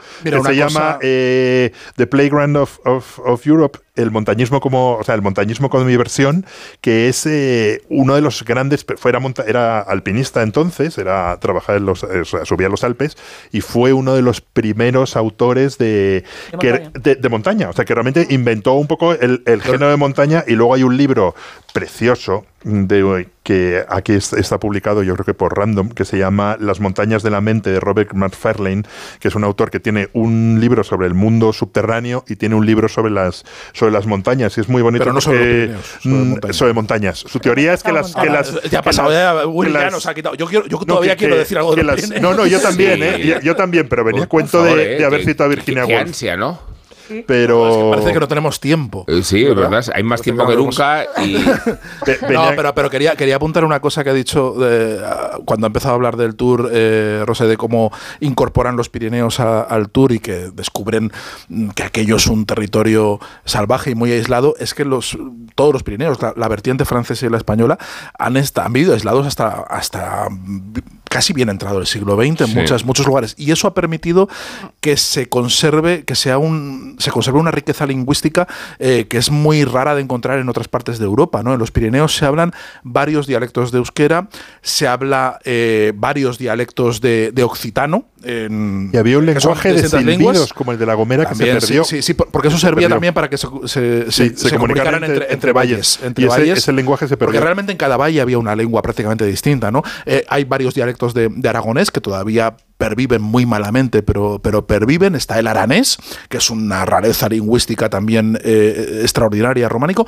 Varios dialectos de catalán, por supuesto el francés y por supuesto el, eh, español. Y eso ha, permitido que, haya que, perviva una casi en estado fósil eh, un latín eh, a medio hacer, un latín a medio vulgarizar, que nunca llegó a explotar eh, como lengua culta, que nunca llegó a tener la gran literatura, ni llegó a ser eh, lengua de ningún estado, pero se mantuvo vivo y se mantiene todavía vivo en muchos lugares. Curiosamente en, los, en, los Alpes, en los valles. en los Alpes ocurre lo mismo. De hecho, en los Alpes romanche. queda el, el, el romanche, El y el, romanche y en el Suiza. ladino, y el ladino, que no es el, la lengua que hablan los judíos sefardíes, sino se llama la- ladino, que es una prácticamente es una especie de latín un poco tuneado que se quedó en aquellos valles que- de- desde que se utilizaban los romanos para cruzar y ahí se quedó fosilizado. Luego está el romanche, el alemán, el italiano. Porque tanto los Pirineos como los Alpes han sido percibidos desde la gente del llano y desde los estados como frontera.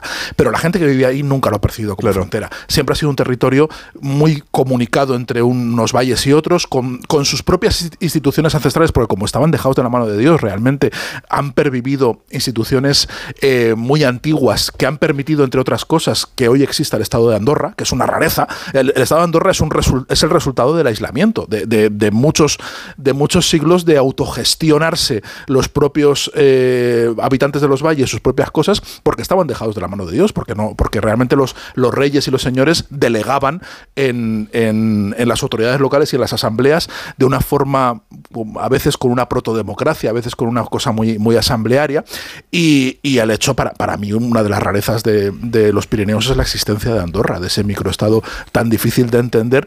Y yo, si, si queréis ver una cosa verdaderamente curiosa, si alguna vez pasáis por Andorra, que es un lugar que recibe... Sí, eh, eh, con qué intenciones también, ¿eh? no, no, no, no, ninguna. O sea, ir ni, por ni muchos comprar, motivos. ni comprar tabaco, ni comprar, no, nada, no. Ni, Ni- ni quedarse a vivir. Ninguna de las motivaciones. Ni de- quedarse a vivir tampoco. pasta, ¿no? además es muy aburrido Andorra. Yo, o sea, tienes, tienes que tener muchas ganas de evadir impuestos y muchas ganas de aburrirte también. No, que es legal, si te trasladas es legal, o sea, si estás la Sí, mitad del no, año. claro que sí, yo no digo que sea legal. un evasor, a mí no me interesa, ¿eh? Eres, un evasor con respecto a España, quiero decir, en general. solidario, ¿no? Tienes que vivir en Andorra. Creo que el precio que pagas al final es, Es mucho más alto que la tributación a la agencia tributaria. Exacto. Eh, hay un pueblo que español, un pueblo de, de la provincia de, de Lérida que se llama Os de Cibis, eh, que solo tiene una carretera de acceso a través de Andorra. No se puede entrar para, eh, desde España. o sea, tienes que entrar desde Andorra. Entonces, eh, ¿cómo sobrevive esa gente hoy? Sobrevive estafando a franceses. Es una cosa maravillosa. Hay un turismo de franceses que van a Andorra y entonces eh, les enseñan desde Andorra que pueden tener, como ya, ya que estáis cerca de España, no vais a pasar a España porque ya os lo vendemos todo aquí y os lo, y os lo damos todo aquí, pero si queréis tener una experiencia española podéis ir a este pueblito desde el cual solo se puede acceder desde la carretera de Andorra, plan, que ¿eh? se llama Os de y en Os de Cibis, que es un pueblo mm, catalán, catalán profundo. De- de- efectivamente, tienen un tablao flamenco Claro. y toros y los lailas y demás, vas a ir a Madrid. y van, y van los autobuses de Oye, Guillermo, una pregunta te voy a hacer. ¿Tienes la sensación, después de oír la vehemencia de Sergio, que Chris Ubaja ha escrito el libro que él quería hacer? eh, Y le ha levantado la idea. No, porque yo no lo habría hecho así ni de coña. No, de no, coña. no así, no así, no, no, no el así, no, el así. No, pero No puede el ser así, que hubiese querido hacer un, un libro sobre los Pirineos. Lo que pasa es que sus, sus la- libros de sí, viajes. Pero mi libro ya, ya- en mis libros de viajes ya hay muchos Pirineos. Sí, sus pero no, no, son muy diferentes no, a- no, a no es- un primer este folio, no un primer folio, una compilación. Hay, otra historia, hay, otra historia muy. De Baroja a Walter Benjamin. Hay, hay otra historia muy, muy bonita que, que. Hombre, es que, a ver, son los dos extremos. Tú coges los Pirineos sí. por, Claro. por un extremo y ya está Baroja. Sí, y en el en otro, extremo está, Benjamin. está Walter en- Benjamin enterrado por al pie de los Pirineos. Hay una historia muy Sí. bonita que tiene que ver con Andorra, que es cu- cuando ya intentaban evitar que se vendiesen pin- pinturas románicas, que se arrancasen y se vendiesen en Andorra, no lo hacen, y en el 33 un tipo arranca las pinturas de Santa Coloma y luego la historia es apasionante, se las lleva un señor a Barcelona. En Barcelona eh, las compra un, un, un judío que luego le roban todas sus posesiones los, los, los nazis. Se queda en un depósito de los aliados de mm, arte robado por los, por los, por los nazis, eh, lo que cuentan en Monument Men. Nadie lo reclama. Se lo llevan al gran museo este que se llama la Gemalde Galerie en, en- en Berlín, se queda allí y una familia andorrana lo reconoce y dice, joder, estas son, mío. estas son las pinturas de mi pueblo. Y entonces empieza una reclamación de los, de los herederos hasta que al final lo compran a los herederos del señor belga que las compró por eh, 4 millones de, de euros que pagó el, el gobierno de Andorra para que por fin en 2007 regresasen a Santa Coloma y las pinturas regresan al, al pueblo. Pues el libro tiene muchas de esas historias que estoy seguro que sí, que mm, si las hubiese seguido hubiesen estado en la prensa, A pero me- tiene muchas historias y luego tiene, tiene un aroma que también tiene que ver un poco con, con la parte de los glaciares, el capítulo de la transhumancia, de que, y que tiene que ver con el pueblo que nos has contado, donde hay tablados, eh, donde hay tablaos, de un mundo eh, que se acaba, que se acaba geográfica- geográficamente. De hecho, está acabado que- porque se acaban los, porque se acaban los, los, los no glaciares, no porque de, para 2040 se cree que no quedará ningún glaciar, porque es un mundo que depende en cierta medida del, aisla- del aislamiento y el aislamiento se, se, va, acaba- se, se va acabando y No, porque es peor, es es eso mismo que contaba simbolizado en el jersey de lana, eh, ahora mismo es mucho más fácil con GPS, con móviles, con ropa térmica, con no sé qué, con que te, te llevas un como el, el pan de lembas del Señor de los Anillos, te llevas un- una, una barrita, una barrita, un- una barrita de estas energéticas y comes durante cuatro días. Ahora es mucho más fácil adentrarte en los Pirineos y está todo muchísimo mejor se- señalizado. Entonces todo el, el libro, yo creo que eso es lo que hace que que tengan los, los, los buenos libros de viajes, en el fondo hay una cierta elegía por un mundo perdido que se parece. Y algún día los agotes Claro. ya Pero no sabremos incluso- quién es como aquella eso- puerta tapiada de la iglesia E incluso el un momento mundo en que ya no actual, el mundo que lo ha sustituido está desapareciendo porque eh, buena parte, muchos valles eh, viven de, de, las estaciones de esquí, que han crecido, que son una barbaridad, sobre todo en la vertiente española. Eh, en la francesa son más pequeñitas las estaciones de esquí, son, son en más... Los Alpes tienen, en los Alpes tienen el mismo problema. Hay sí, un artículo claro, sobre eso. pero ahora, ahora, ahora están haciendo, eh, han, han, mejorado mucho la, la, tecnología de fabricación de nieve artificial, hasta el punto de que ahora eh, los cañones son capaces de hacer nieve con 2,5 grados. Antes solo podían hacerlo si había, si había 0 grados. Pero ahora con 2,5 son capaces de, mm. de, de, fabricar nieve. Entonces lo que dicen, bueno, con 2,5 hay muchos días, aunque, aunque todavía eh, la, eh, la, temperatura vaya subiendo, muchos días de invierno tenemos esa temperatura para fabricar nieve, entonces podemos seguir haciendo. Pero claro, pero es una nieve que no va a caer. Es una nieve que está fabricada y que lo mismo la puedes fabricar en otras condiciones en, en Madrid, en Almería. Podías hacer esas mismas y estaciones. En, no. en, con, con, respecto al, al, mundo que desaparece y, la, y, y, y, los modos de vida, yo, uno de los pasajes que a mí más me ha interesado y que sin embargo eh, hubiera requerido, por lo menos a mí me, interesaba ahondar un poco más en la, en la historia o a lo mejor en la descripción de, del paseo. Entiendo que tiene un afán de completar esa, esa eh, digamos, ese paseo de punta a punta, de recorrer de hacer todo el recorrido, pero hay algunos, unas historias que me interesan más de otras, habla que me interesan más que otras. Habla del, del, de un convento de carmelitas descalzas que está en Dona María, que es, eh, que es un edificio además que lo buscas y, y, tiene ella razón que, que en la llegada no parece un convento porque realmente es un palacio indiano, es una, es una casa colonial que en los años 40, eh, justo en la, en la, posguerra, un grupo de carmelitas se va para allá porque son pobres como las ratas, no tienen y se les ocurre que allí en la montaña van a tener, digamos, un refugio aparente, pasan de diferentes emplazamientos y terminan, como hay mucha gente, mucha carestía, hay un, digamos, un auge de vocaciones, la congregación crece mucho en, esos años de posguerra y buscan un espacio muy grande. Entonces el espacio grande, el único espacio grande que encuentran en esta, es esta casa, que si tú la ves parece casi de broma, o sea, tiene como como un campanario hecho de sin castillo, o sea, parece como de, broma encima de una casa que, que, que, no, des, no, desentonaría en, en, en cualquier sitio, eh, digamos, en Allende los Mares. Y es verdad que, que es muy bonita la visita a, un sitio tan grande que por otra parte ellas hablan de que no tienen eh, o sea, no tienen sitio sagrado y habilitan uno de los salones como, como, como, como sitio de culto para hacer las, las misas, para dar las misas allí, y es donde se reúnen para rezar y tal. Y la idea del, del, de las, digamos, de la población de, la, de las monjas que va, que, que, va reduciéndose, que tienen una población, pues eso, de nonagenarias eh, enorme y cada vez son, son, son menos.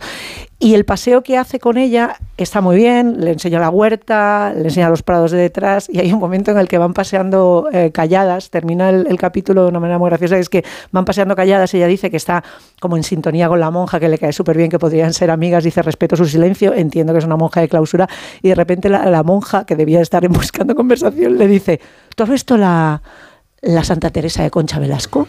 Y la otra dice, dice no, dice, pues está muy bien. Bueno, bueno, bueno, que no ha dicho Teresa de Jesús de Concha Velasco esta señora. Yo que no me había metido con ella. Adelante, Rosa. No, no, ha salido. me, me, parece, me parece un pasaje ideal. Por ahí no estaba, estaba resistiendo. Que una persona que escribe no ha visto Teresa de Jesús. No, no, no, que no quería que acabáramos sin recordar. Ese es el cuando, momento, muy bien. Cuando Georgina va a Jaca a una carnicería a comprar salchichón. Es muy bonito esto. Yo creo que es uno de los grandes pasajes de, de, la, de, los, de la, historia de los de la historia de los Pirineos. Sí, sí, sí. A ver, sin ánimo de, lo estamos orgullosos. Totalmente de acuerdo. Sin ánimo de contradecir Colofón. este momento tan bonito que acabas de evocar. Eh, el otro día hablamos del violín de Lev y de Elena Haldi y de. Mm y salió el nombre de María Dueñas y lo voy a mencionar y remarcar aquí porque sí, eh, he de deciros que yo tenía muy bien. muchísima muchísima escepticismo respecto a su disco el disco es precioso eh, mm. no he terminado es que no es que el conductor no puede ni hablar Iba a decir que pensaba, tenía... pensaba que te ibas a levantar no, e ir. No, hombre, no, es que porque no puedo, porque tengo una responsabilidad, es una familia que una familia que qué. Bueno, y entonces. Se está inventando cosas. no, es que está muy bien utilizar frases hechas sin ningún sentido. Eh, apuesto por ellas. No iba a decir que yo tenía todos los recelos, Willy. Porque otra niña prodigio, otro concierto para violín de Beethoven. Mm. Eh, pero claro, lo he escuchado. Y entonces, una vez escuchado, se me han ido todos los, todos los recelos. Y, y como la monja, y, pues está muy bien. Todos ¿no? los prejuicios. Y es extraordinario el disco. Es extraordinaria ella en su personalidad. Ha escrito incluso las cadencias de, del primer movimiento. Son suyas. Las vamos a escuchar. Y a la vuelta de la publicidad, pues retomamos otros asuntos de interés.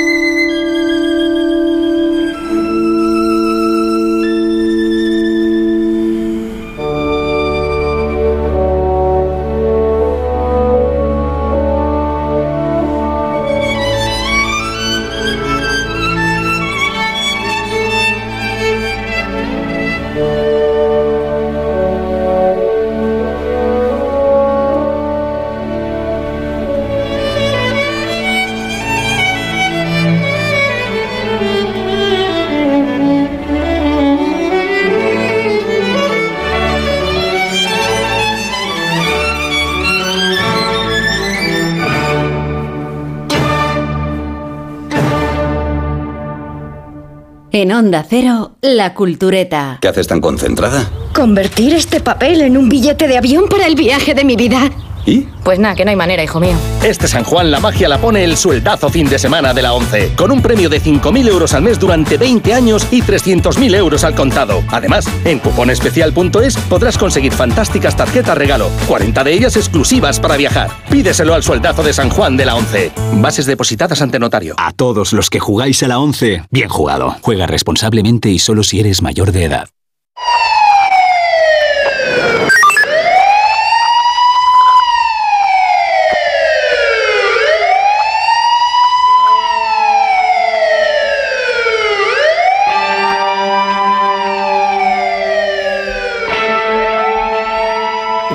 De 1975, la policía encontró los cadáveres de Cyril y Stuart Marcus en su apartamento en Nueva York. Era el décimo piso de un edificio lujoso. La vivienda era uno de estos dos gemelos.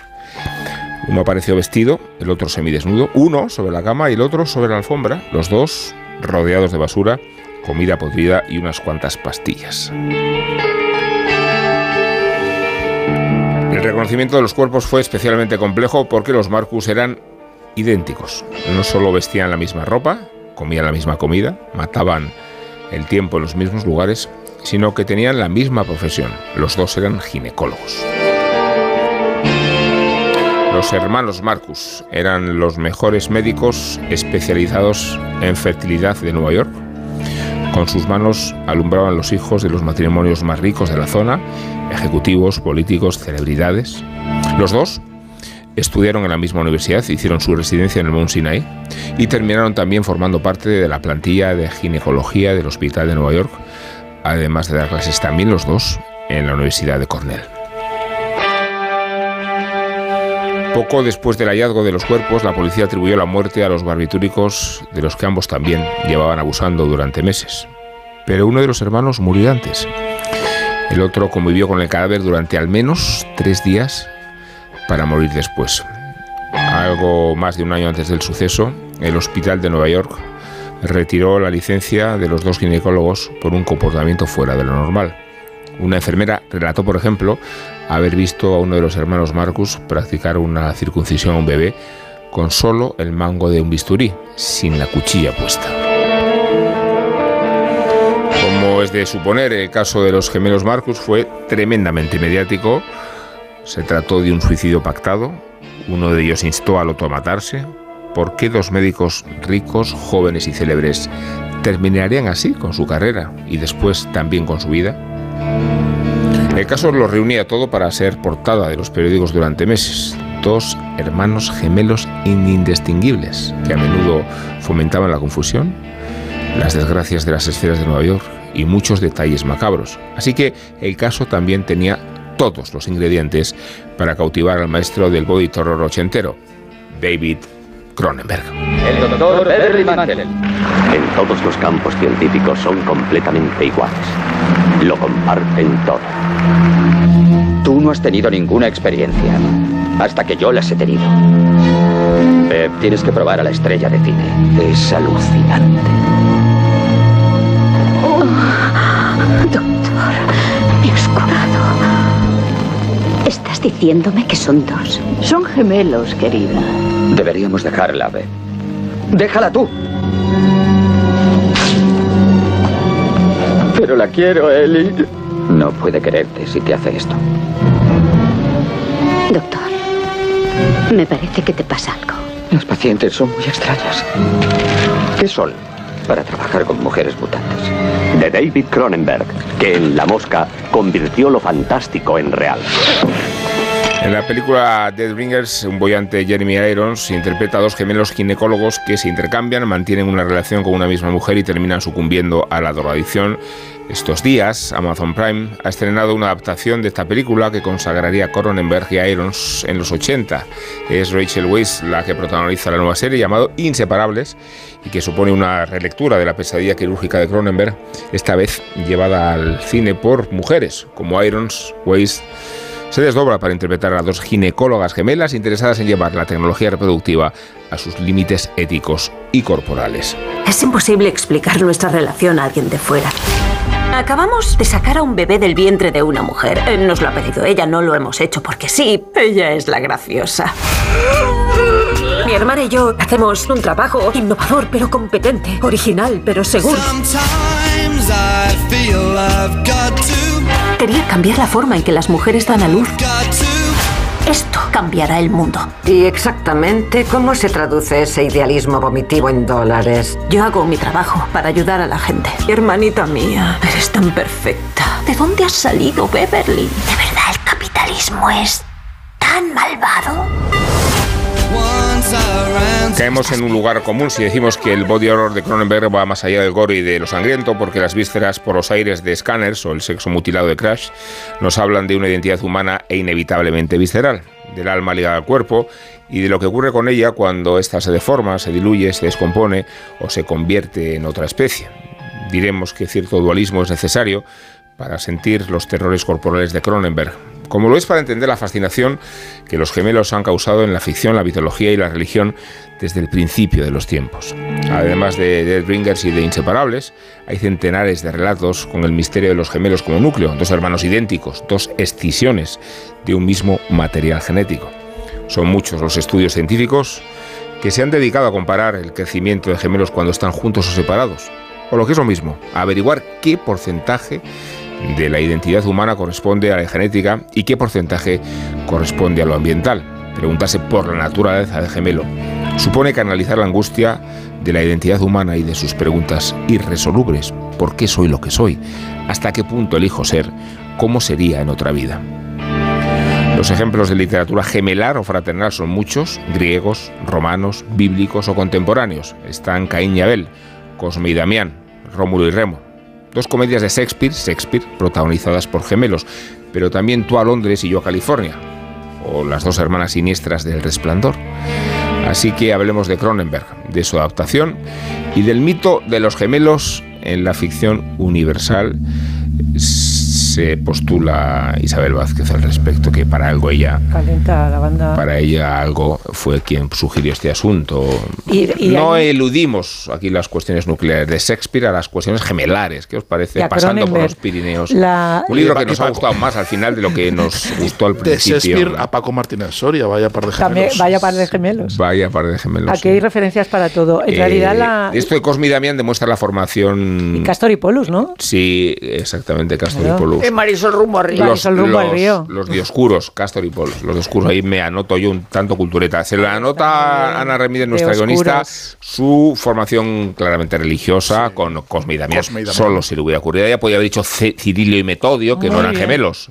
Eso conviene aclararlo, ¿vale? Bien recibido. Eh, Caín y Abel creo que no son gemelos, son. eh, creo que hay uno mayor que otro. Sí, no son Son- no son gemelos. Pero sí, sí, digamos, tienen la dualidad de Sí, la la dualidad, competición que se atribuye normalmente a, la, a esa unión eh, gemelar a la que aludías tú antes.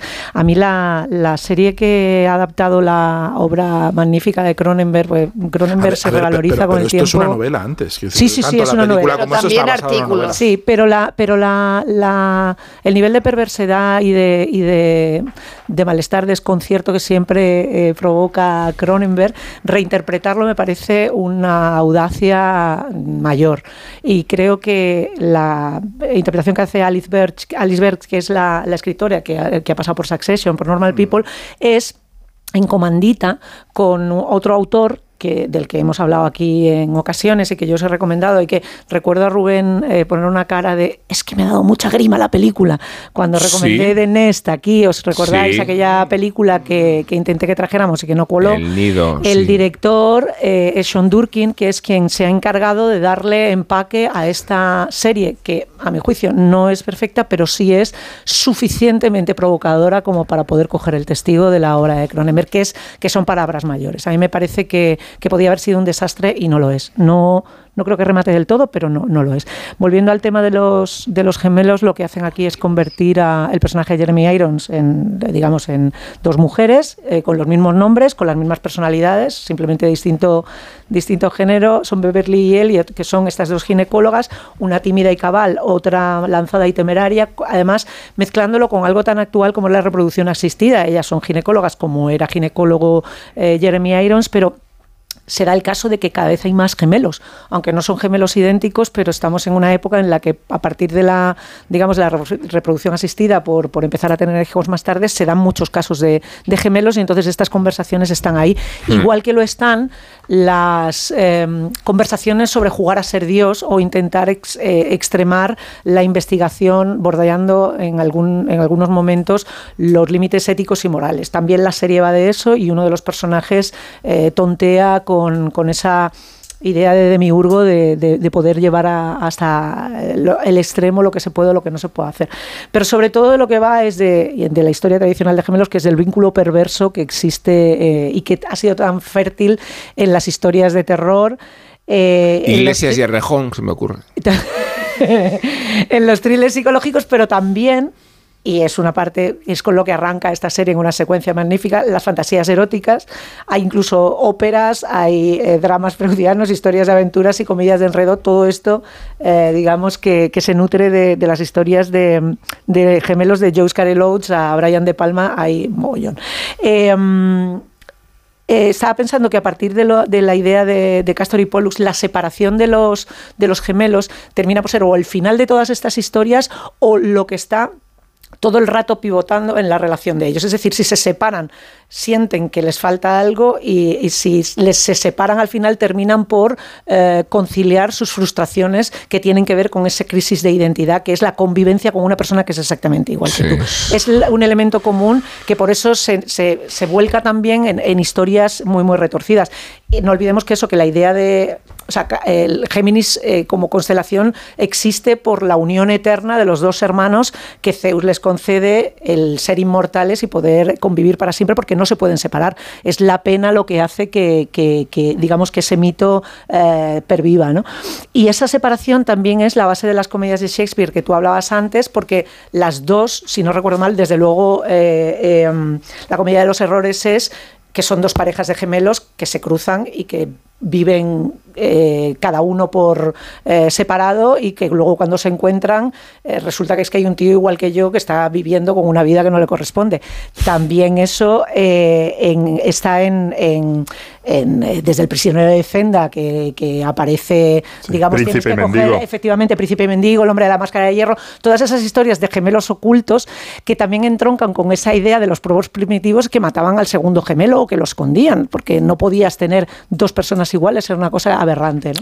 Y hay una, y eh, termino, hay una... la creencia de que siempre tiene que haber uno bueno y otro malo. Había uno bueno y uno malo. el, el, lo del mito, eso es. Luego la, solamente quería hacer una recomendación porque creo que a pesar, increíble pero cierto, nos vamos a quedar sin tiempo al final para hablar de todo. ¿Qué va? Sí, un eh, eh, hay una novela de, de Joyce Carol Oates firmada con su idónimo, que se llama Vidas Gemelas, eh, que versionó François Ozon en una película muy inquietante. Ahora hablamos mucho, bueno, hablamos mucho algunas personas hablamos mucho de la ausencia de erotothrillers, que es una cosa que en los 90 era muy habitual, el ver estas eh, los erotothrillers, las, las historias. no, eh, lo hablo yo mucho con, con en los algunos amigos. Se habla mucho, tú vas te, a, te cuento a porque, no hagas broma. Vas a Jaca y no se habla de otra cosa. La de Sharon Stone, ¿cómo se llamaba? Instinto básico, básico, acoso, todas estas series, de, o sea, estas películas de los, de los 90 ya no se hacen. No, lo hablo yo con, con algunos amigos a propósito de un podcast. Erotothriller fogoso, ¿no? Hay un podcast que yo menciono a menudo aquí, que es el podcast de Karina Longworth sobre el cine del siglo XX, que está haciendo una serie en estos momentos sobre erotrociles de los 90. Y ella habla de que ese cine adulto que tiene el sexo como tema central ya no se hace. No se hace en Estados Unidos. Sin embargo, hay una película reciente de François Ozon que es puramente un eroto thriller que está basado en esta novela de, Joyce Carol Oates que se llama El amante doble. Y es interesantísima es, eh, tiene eh, digamos esa tensión que, se añora de, de, la, de la perversión del estar alternando un gemelo y otro. La protagonista es lo que, lo que hace hay una parte de uno que le atrae y otra del otro. Esa fascinación eh, que entronca también con lo, con lo más genital y luego también la, la parte de la, de la culpa por pues de, de uno u otro por no estar conviviendo y por haberse repudiado. Oye, que, que- es una que- que recomendación. Guillermo Altar es el que tengo delante, me haga picecitos todo el rato porque se estira, se estira mucho. Es la muy grande. señal- Y me- eso, eso entra dentro del eroto No, thriller. es la ¿Es señal, es la señal para que hable Rosa Belmonte. No, eh, eh, la, la película de Cronenberg la hace Cronenberg después de La Mosca. eh, yo no sé cuál me gusta más de las dos. eh, A mí me gusta más de Ringers. eh, eh, pero, pero Inseparable fue una película muy, muy importante en su día. No solo estaba basada en Twins, que era la, la- la novela después de que aparecieran los, los- los gemelos muertos, sino que había un artículo de, de Linda, Linda Wolf en la revista New York que se llamaba La extraña muerte de los ginecólogos gemelos y un artículo en Esquire. Eh, eh, la- el- el- la- esta versión evidentemente mucho más femenina, no solo porque haya mujeres, eh, luego tiene guiño a la, a la anterior, es decir, la novia, se llaman igual, ¿no? Beverly y Elliot, porque también nos parecía raro que alguien, una- un señor se llamara Beverly, a nosotros, ¿no? Pero bueno, aquí se siguen llamando Beverly y Elliot, o son lo mismo, Beverly quiere ser madre, eh, Elliot eh, más malota, ¿no? Eh, y como era en la otra. Luego está el, el- el- guiño a Genevieve Bu- Bujold, que era la, la- la mujer que aparecía en la vida de, lo, de, Jeremy Irons. eh, y aquí la novia se llama Genevieve, eh, la, la- la- actriz que aparece, ¿no? Y eh, es muy femenina, no solo por Alice Birch o por, o por, guionistas, eh, sino porque tiene perspectiva de género. Es decir, este, aunque sigue siendo ginecólogo, es verdad que el- el mundo ha avanzado tanto desde la película de Jeremy Irons y desde los ginecólogos reales que ahora mismo hay discusiones y hay eh, una trama de neocapitalismo y maternidad, es decir, que hay eh, gestaciones subrogadas, que hay una señora que está viendo a la, a, a la madre de alquiler y, y quiere que ella misma la traten como la paciente. Dice, no, la paciente soy yo y está la, la otra está, eh, la ginecóloga le dice, vaya usted a... ¿A quién me recuerda, saco". no? O sea, Esto no, no. no, claro, claro. Todo esto. La madre de alquiler que ha tenido cinco hijos La- la señora. claro, claro. La misma eh, persona. La misma persona. eh, sí, sí. Entonces es una película muy, muy, muy femenina en ese sentido y, y- y desde el punto de vista femenino se, se entiende más. Es decir, siempre bromeo con que, con que hay sitios donde pierden los derechos civiles, que son los aeropuertos, los paritorios y las peluquerías, ¿no? Y es verdad que ellas, eh, la- las ginecólogas estas quieren que les financien, que les financien un Magnífico centro. personaje el de Claro, Jennifer y eh, el de pero la... ¿por qué te- Sí, sí, sí. el, el- Claro, es que esa es mi parte favorita. No, ellas, ellas pretenden que las financien para que las mujeres den, eh, eh, eh, paran mejor, ¿no? En, un sitio, ¿no? Y, y- y la malvada millonaria es Jennifer L. Y entonces yo ya estoy harta de que Jennifer L sea la malvada de las últimas series, era la monja malísima de 1923 y es la malvada malvadísima de aquí. Y en O sea, la torre- y en la torre- fácil A de ver. Y Elizabeth no os recomiendo interrumpir a Rosa. No, y en la torre, en la torre inclinada era la embajadora cabronaza que Ya, quería ya, echar ya, al bueno. ya, ya, ya. Os puede sepultar con Pero onomatopeyas. no puede ser, no puede ser que Jennifer Elm y Elizabeth Bennet sea, sea, sea la mala de la última serie. Eh, y, y- y luego hay una, una pega, Yo solo no una seguir. pega, una pega que le pongo a, a- que no es una pega, a, a, a Rachel Weisz que me parece fascinante porque se nota quién es Elliot y quién es Beverly. Es decir, Ah, verdad es que, que- hay lugares comunes, pero tú te das cuenta quién es, ¿no? Es decir, que a Sí. veces me parece Juliana Margulis. Y, y digo, quita Juliana de aquí. Sí, verdad. De hecho, a veces aquí. da un poco- Estaba yo medio viendo una serie coreana eh, que se llama La Gloria y no reconozco a los intérpretes y son cinco distintos. o sea, Eso porque eres racista. Eso es un problemica que tiene. Eso es muy, pues eso es muy Soy Juliana, racista, ¿no? Eso es muy Juliana Margulis. Para- Eso se lo decían sí. mucho en The soy Good racista. Wife. Ahora yo soy racista, ¿no? perspectiva lo no, no, Perdona, Rosa, no, sí, una Rosa, cosa. perdona, era no, inciso. Solo, solo voy a terminar diciendo que son seis capítulos y que, y que como los documentales que estamos hartos de ver podían haber sido tres y que en tres sí, se habría, sí, sí, se habría solucionado porque las subtramas, porque hay algunas subtramas, pero de todas maneras no se desarrollan. Es decir, la, la asistente que tienen estas señoras que, que podría dar para una serie, Sí. el tío al que buscan para que escri- que escriba su geografía también podría dar, los padres cuando van a visitarla. Se quedan en Es vía decir, muerta. Que hay unas cosas que se quedan ahí y que yo creo Sí. que se, se repiten otras cosas innecesariamente y que con tres Sí. capítulos eh, habría sido mucho Tienen mejor. muchas subtramas que podrían haber estado desarrolladas. Yo, la verdad que sí que es verdad que, creo que lo distingue mejor Rachel Weisz incluso que Jeremy Irons en, en la, Sí. en la película, eh, donde recurren innecesariamente en ambos casos a subrayarnos cuándo es uno y cuándo es otro. En el caso de la película usando gafas, un- hay un gemelo que tiene, que tiene gafas y el otro no las tiene, y en esta hay una, eh, una- la gemela buena tiene el pelo recogido y la otra la tiene el pelo suelto, cosa que es innecesario, que es decir, me parece que es un, un subrayado torpe porque se ve nada más en cuanto irrumpe en la habitación, en cuanto da dos pasos y dice dos palabras, sabemos cuál de las dos gemelas es enseguida. Eh, Y eso es eh, parte del talento de, de Rachel Weisz que, que le- la- las ha dotado de una personalidad enorme. Eh, eh, solamente una cuña. Yo No, lo, te- lo del pelo, eh, lo del pelo solamente- no estoy de acuerdo porque creo que lo, jue- que lo No juegan, efecto, que lo no juegan a futuro. O sea, de que en los siguientes episodios la confusión la juegan con ventaja. Cuando tú ves a un personaje con el pelo recogido y piensas que es una y se empieza a mostrar como la otra, es cuando empiezas a ver que es pura interpretación, o sea que están vacilando al que tienen enfrente, pero tú eres cómplice de eso sin que te lo tengan que decir, con lo cual lo del pelo a mí me parece un golpe maestro para poder sofisticar de alguna manera la confusión que sienten los personajes Pero eso es y una de la que escena tú nada eres más, eso No, es una escena, en mogollón. sí. Pero se habla según mucho- va- se precipita al final, Bueno, lo hace eh, No era Too Much, la que era de banderas que hacía uno con gafas y otro no. Sí, Era- la de- la de. Trueba, La de Trueba, ¿no? Eh, eh, me ha Too Much, venido la- sí, Pero aquí de todas maneras se habla mucho y se dan muchas explicaciones con respecto a la película. Eso sí, ¿eh?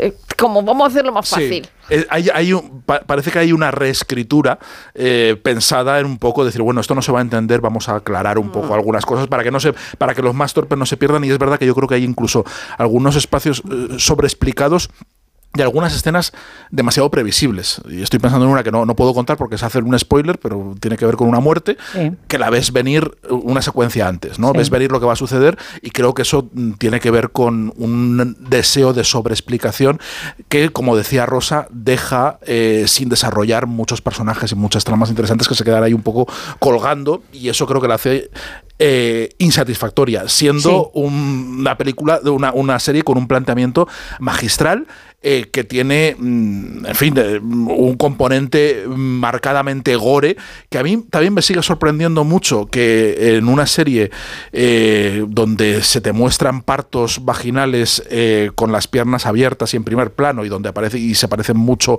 al, a la escena de, Alien cuando sale el cuando sale el bicho sale di- directamente y, que no tienen miedo y además es uno de los reparos y te lo avisan como como como, como advertencia para que apagues la tele para Sí. pero también como como, como reclamo reales, ¿no? ¿no? como reclamo de vas a ver aquí vísceras y sangre y te vas a salpicar la sangre y los coágulos a mogollón y sin embargo a la hora de mostrar un pene a la hora de mostrar genitales están todos Sigue tapados todo. yo eso no lo entiendo o sea no, no entiendo No, hay uno que se o sea, ve. no, pero muy poquito muy Pues se le poquito. dice, enséñamela cuando la otra tiene Pero no se clamidia. ve, ahí Se ve por encima de la mesa, se ve muy poco. se ve muy La, poquito. la que tiene clamidia dice, enséñamela. Yo no sé, o sea, acabamos de ver un parto vaginal y luego eh, Sí. eh, nos, Bueno, nos te diré tapan. que, que en plataformas el tema de la, Es que del pudor ante la sexo y fertilidad no siempre van acompañadas No, de esa visión. No, y en este caso no, eh, relacionadas, en ¿no? esta serie en No que absoluto. No hay, no hay relación causa-efecto.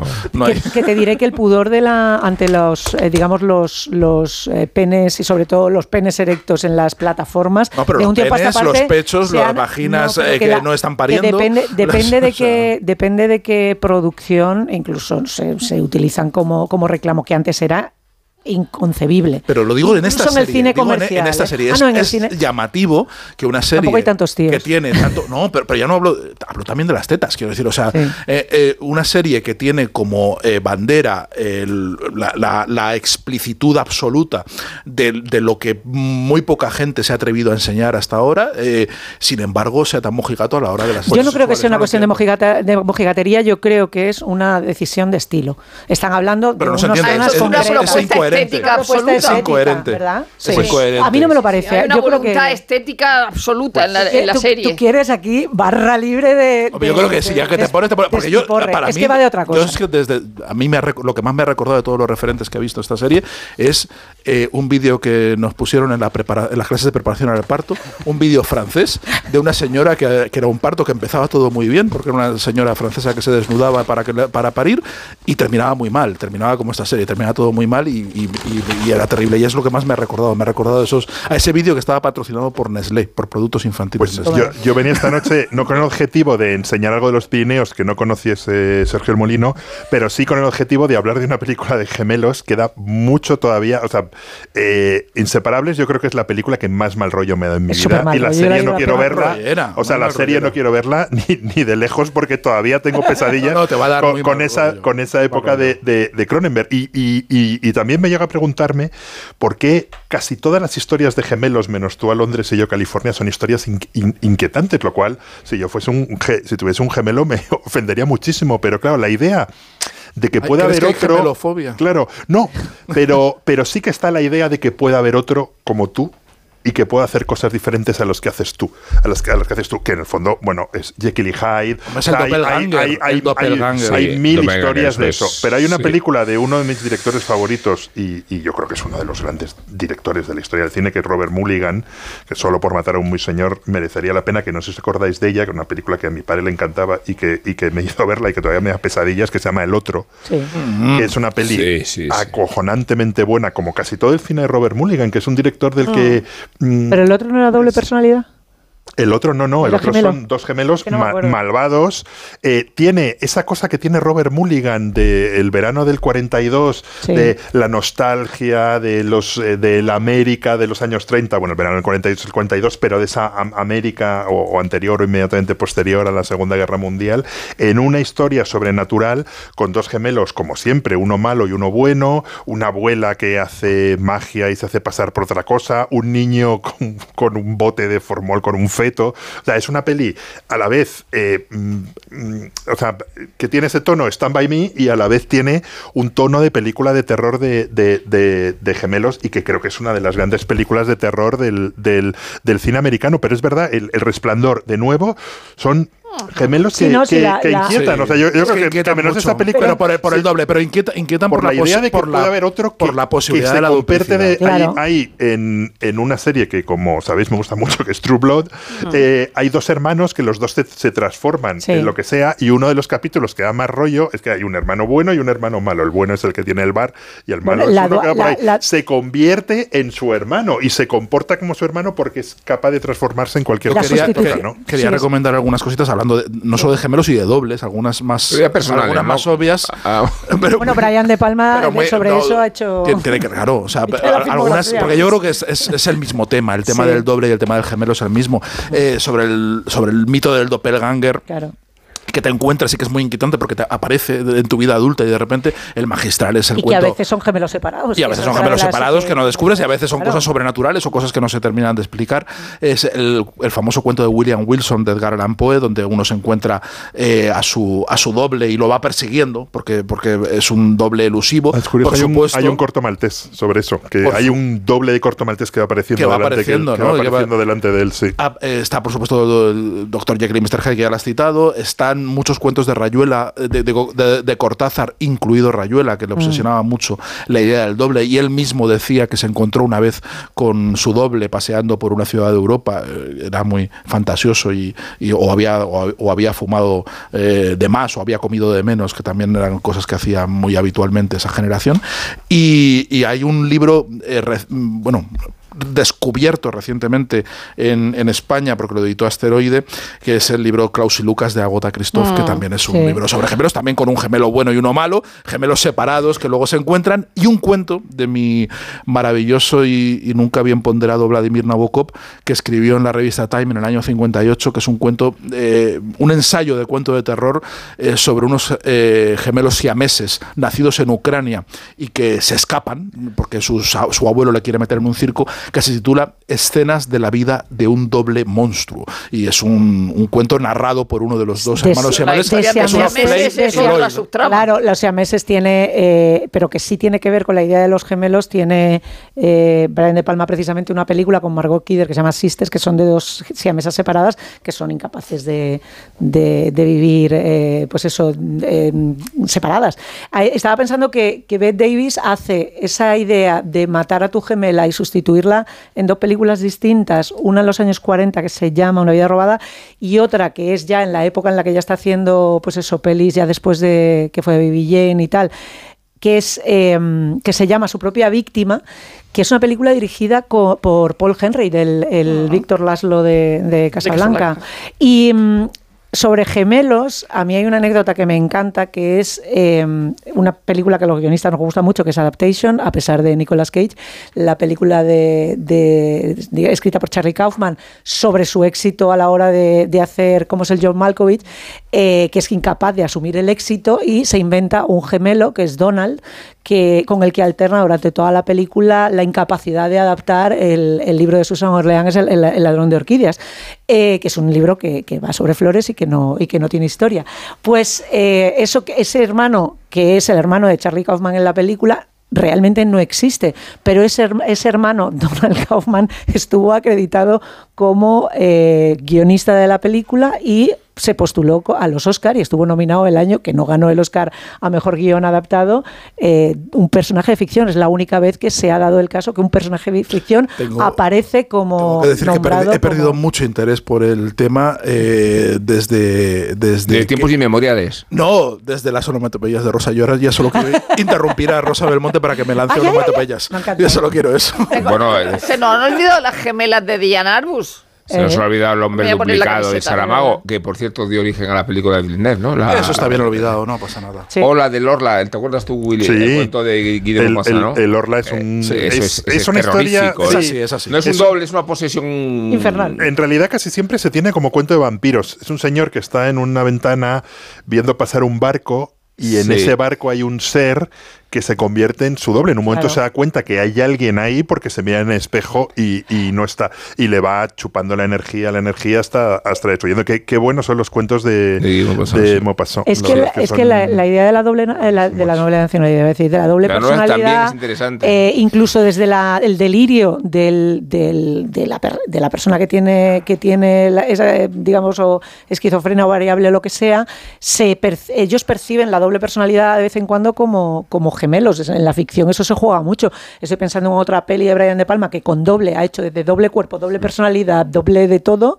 Eh, había una peli con, con John Lithgow que, que se llamaba Educando a Caín, a Caín, no me acuerdo cómo se llamaba aquí en España, eh, ahora me saldrá. Y, mm, y era un tío que, que además hacía, hacía experimentos educacionales con críos, con niños, y él se inventaba que tenía un gemelo cuando realmente lo que estaba era esquizo perdido. O sea, era... Y, y luego no sé si es. No, no es una historia de gemelos, pero sí es una historia de conexión entre hermanos. Para mí, la gran película sobre la familia de todos los tiempos es E.T.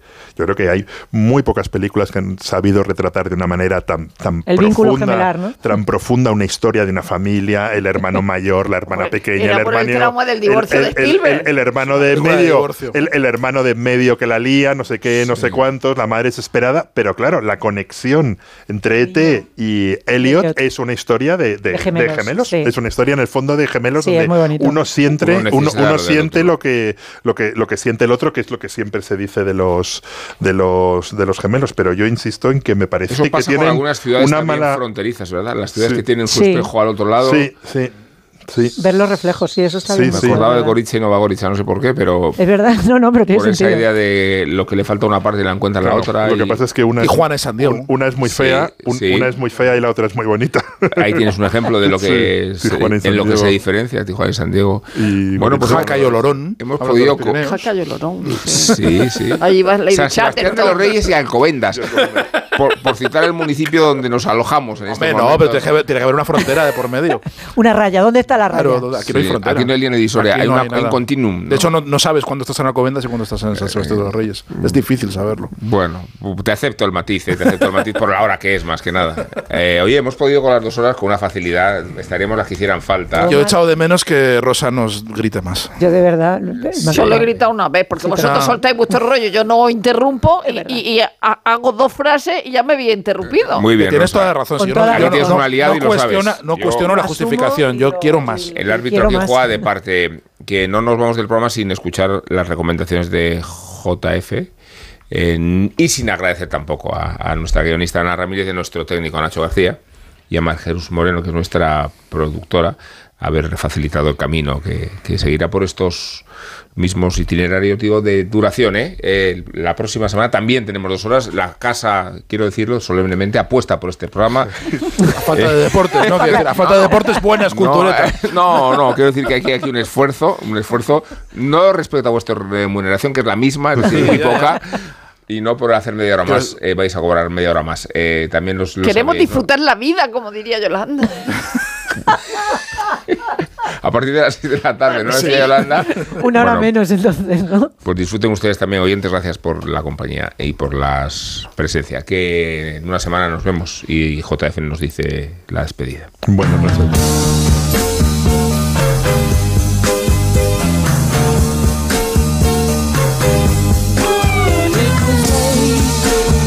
Last night, I was feeling something wasn't right. Ayer cumplió 75 años Todd Rundgren, otro de esos músicos tan grandes como infravalorados. Bueno, en el caso de Rundgren, podríamos decir que en realidad es además un reputado productor y que sus manos dirigieron la grabación de obras tan fundamentales como el debut de los New York Dolls, el Stage Fright de The Band, We Are an American Band, The Grand Funk Railroad, Straight Up de Badfinger o el Bad Out of Hell de Meat Loaf, por mencionar solo unos cuantos. Pero mientras producía todos esos álbumes en los 70, además lanzaba su carrera en solitario, encadenando éxitos como este I Saw the Light que está sonando con Hello, It's Me.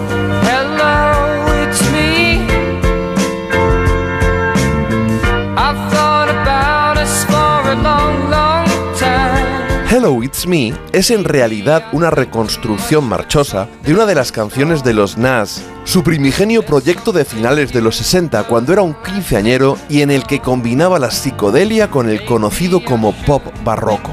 Otra banda que ha sido injustamente ignorada y que es una de mis debilidades. De hecho, en mi primer programa en Onda Cero, hace 20 años, sonó este See What You Can Be.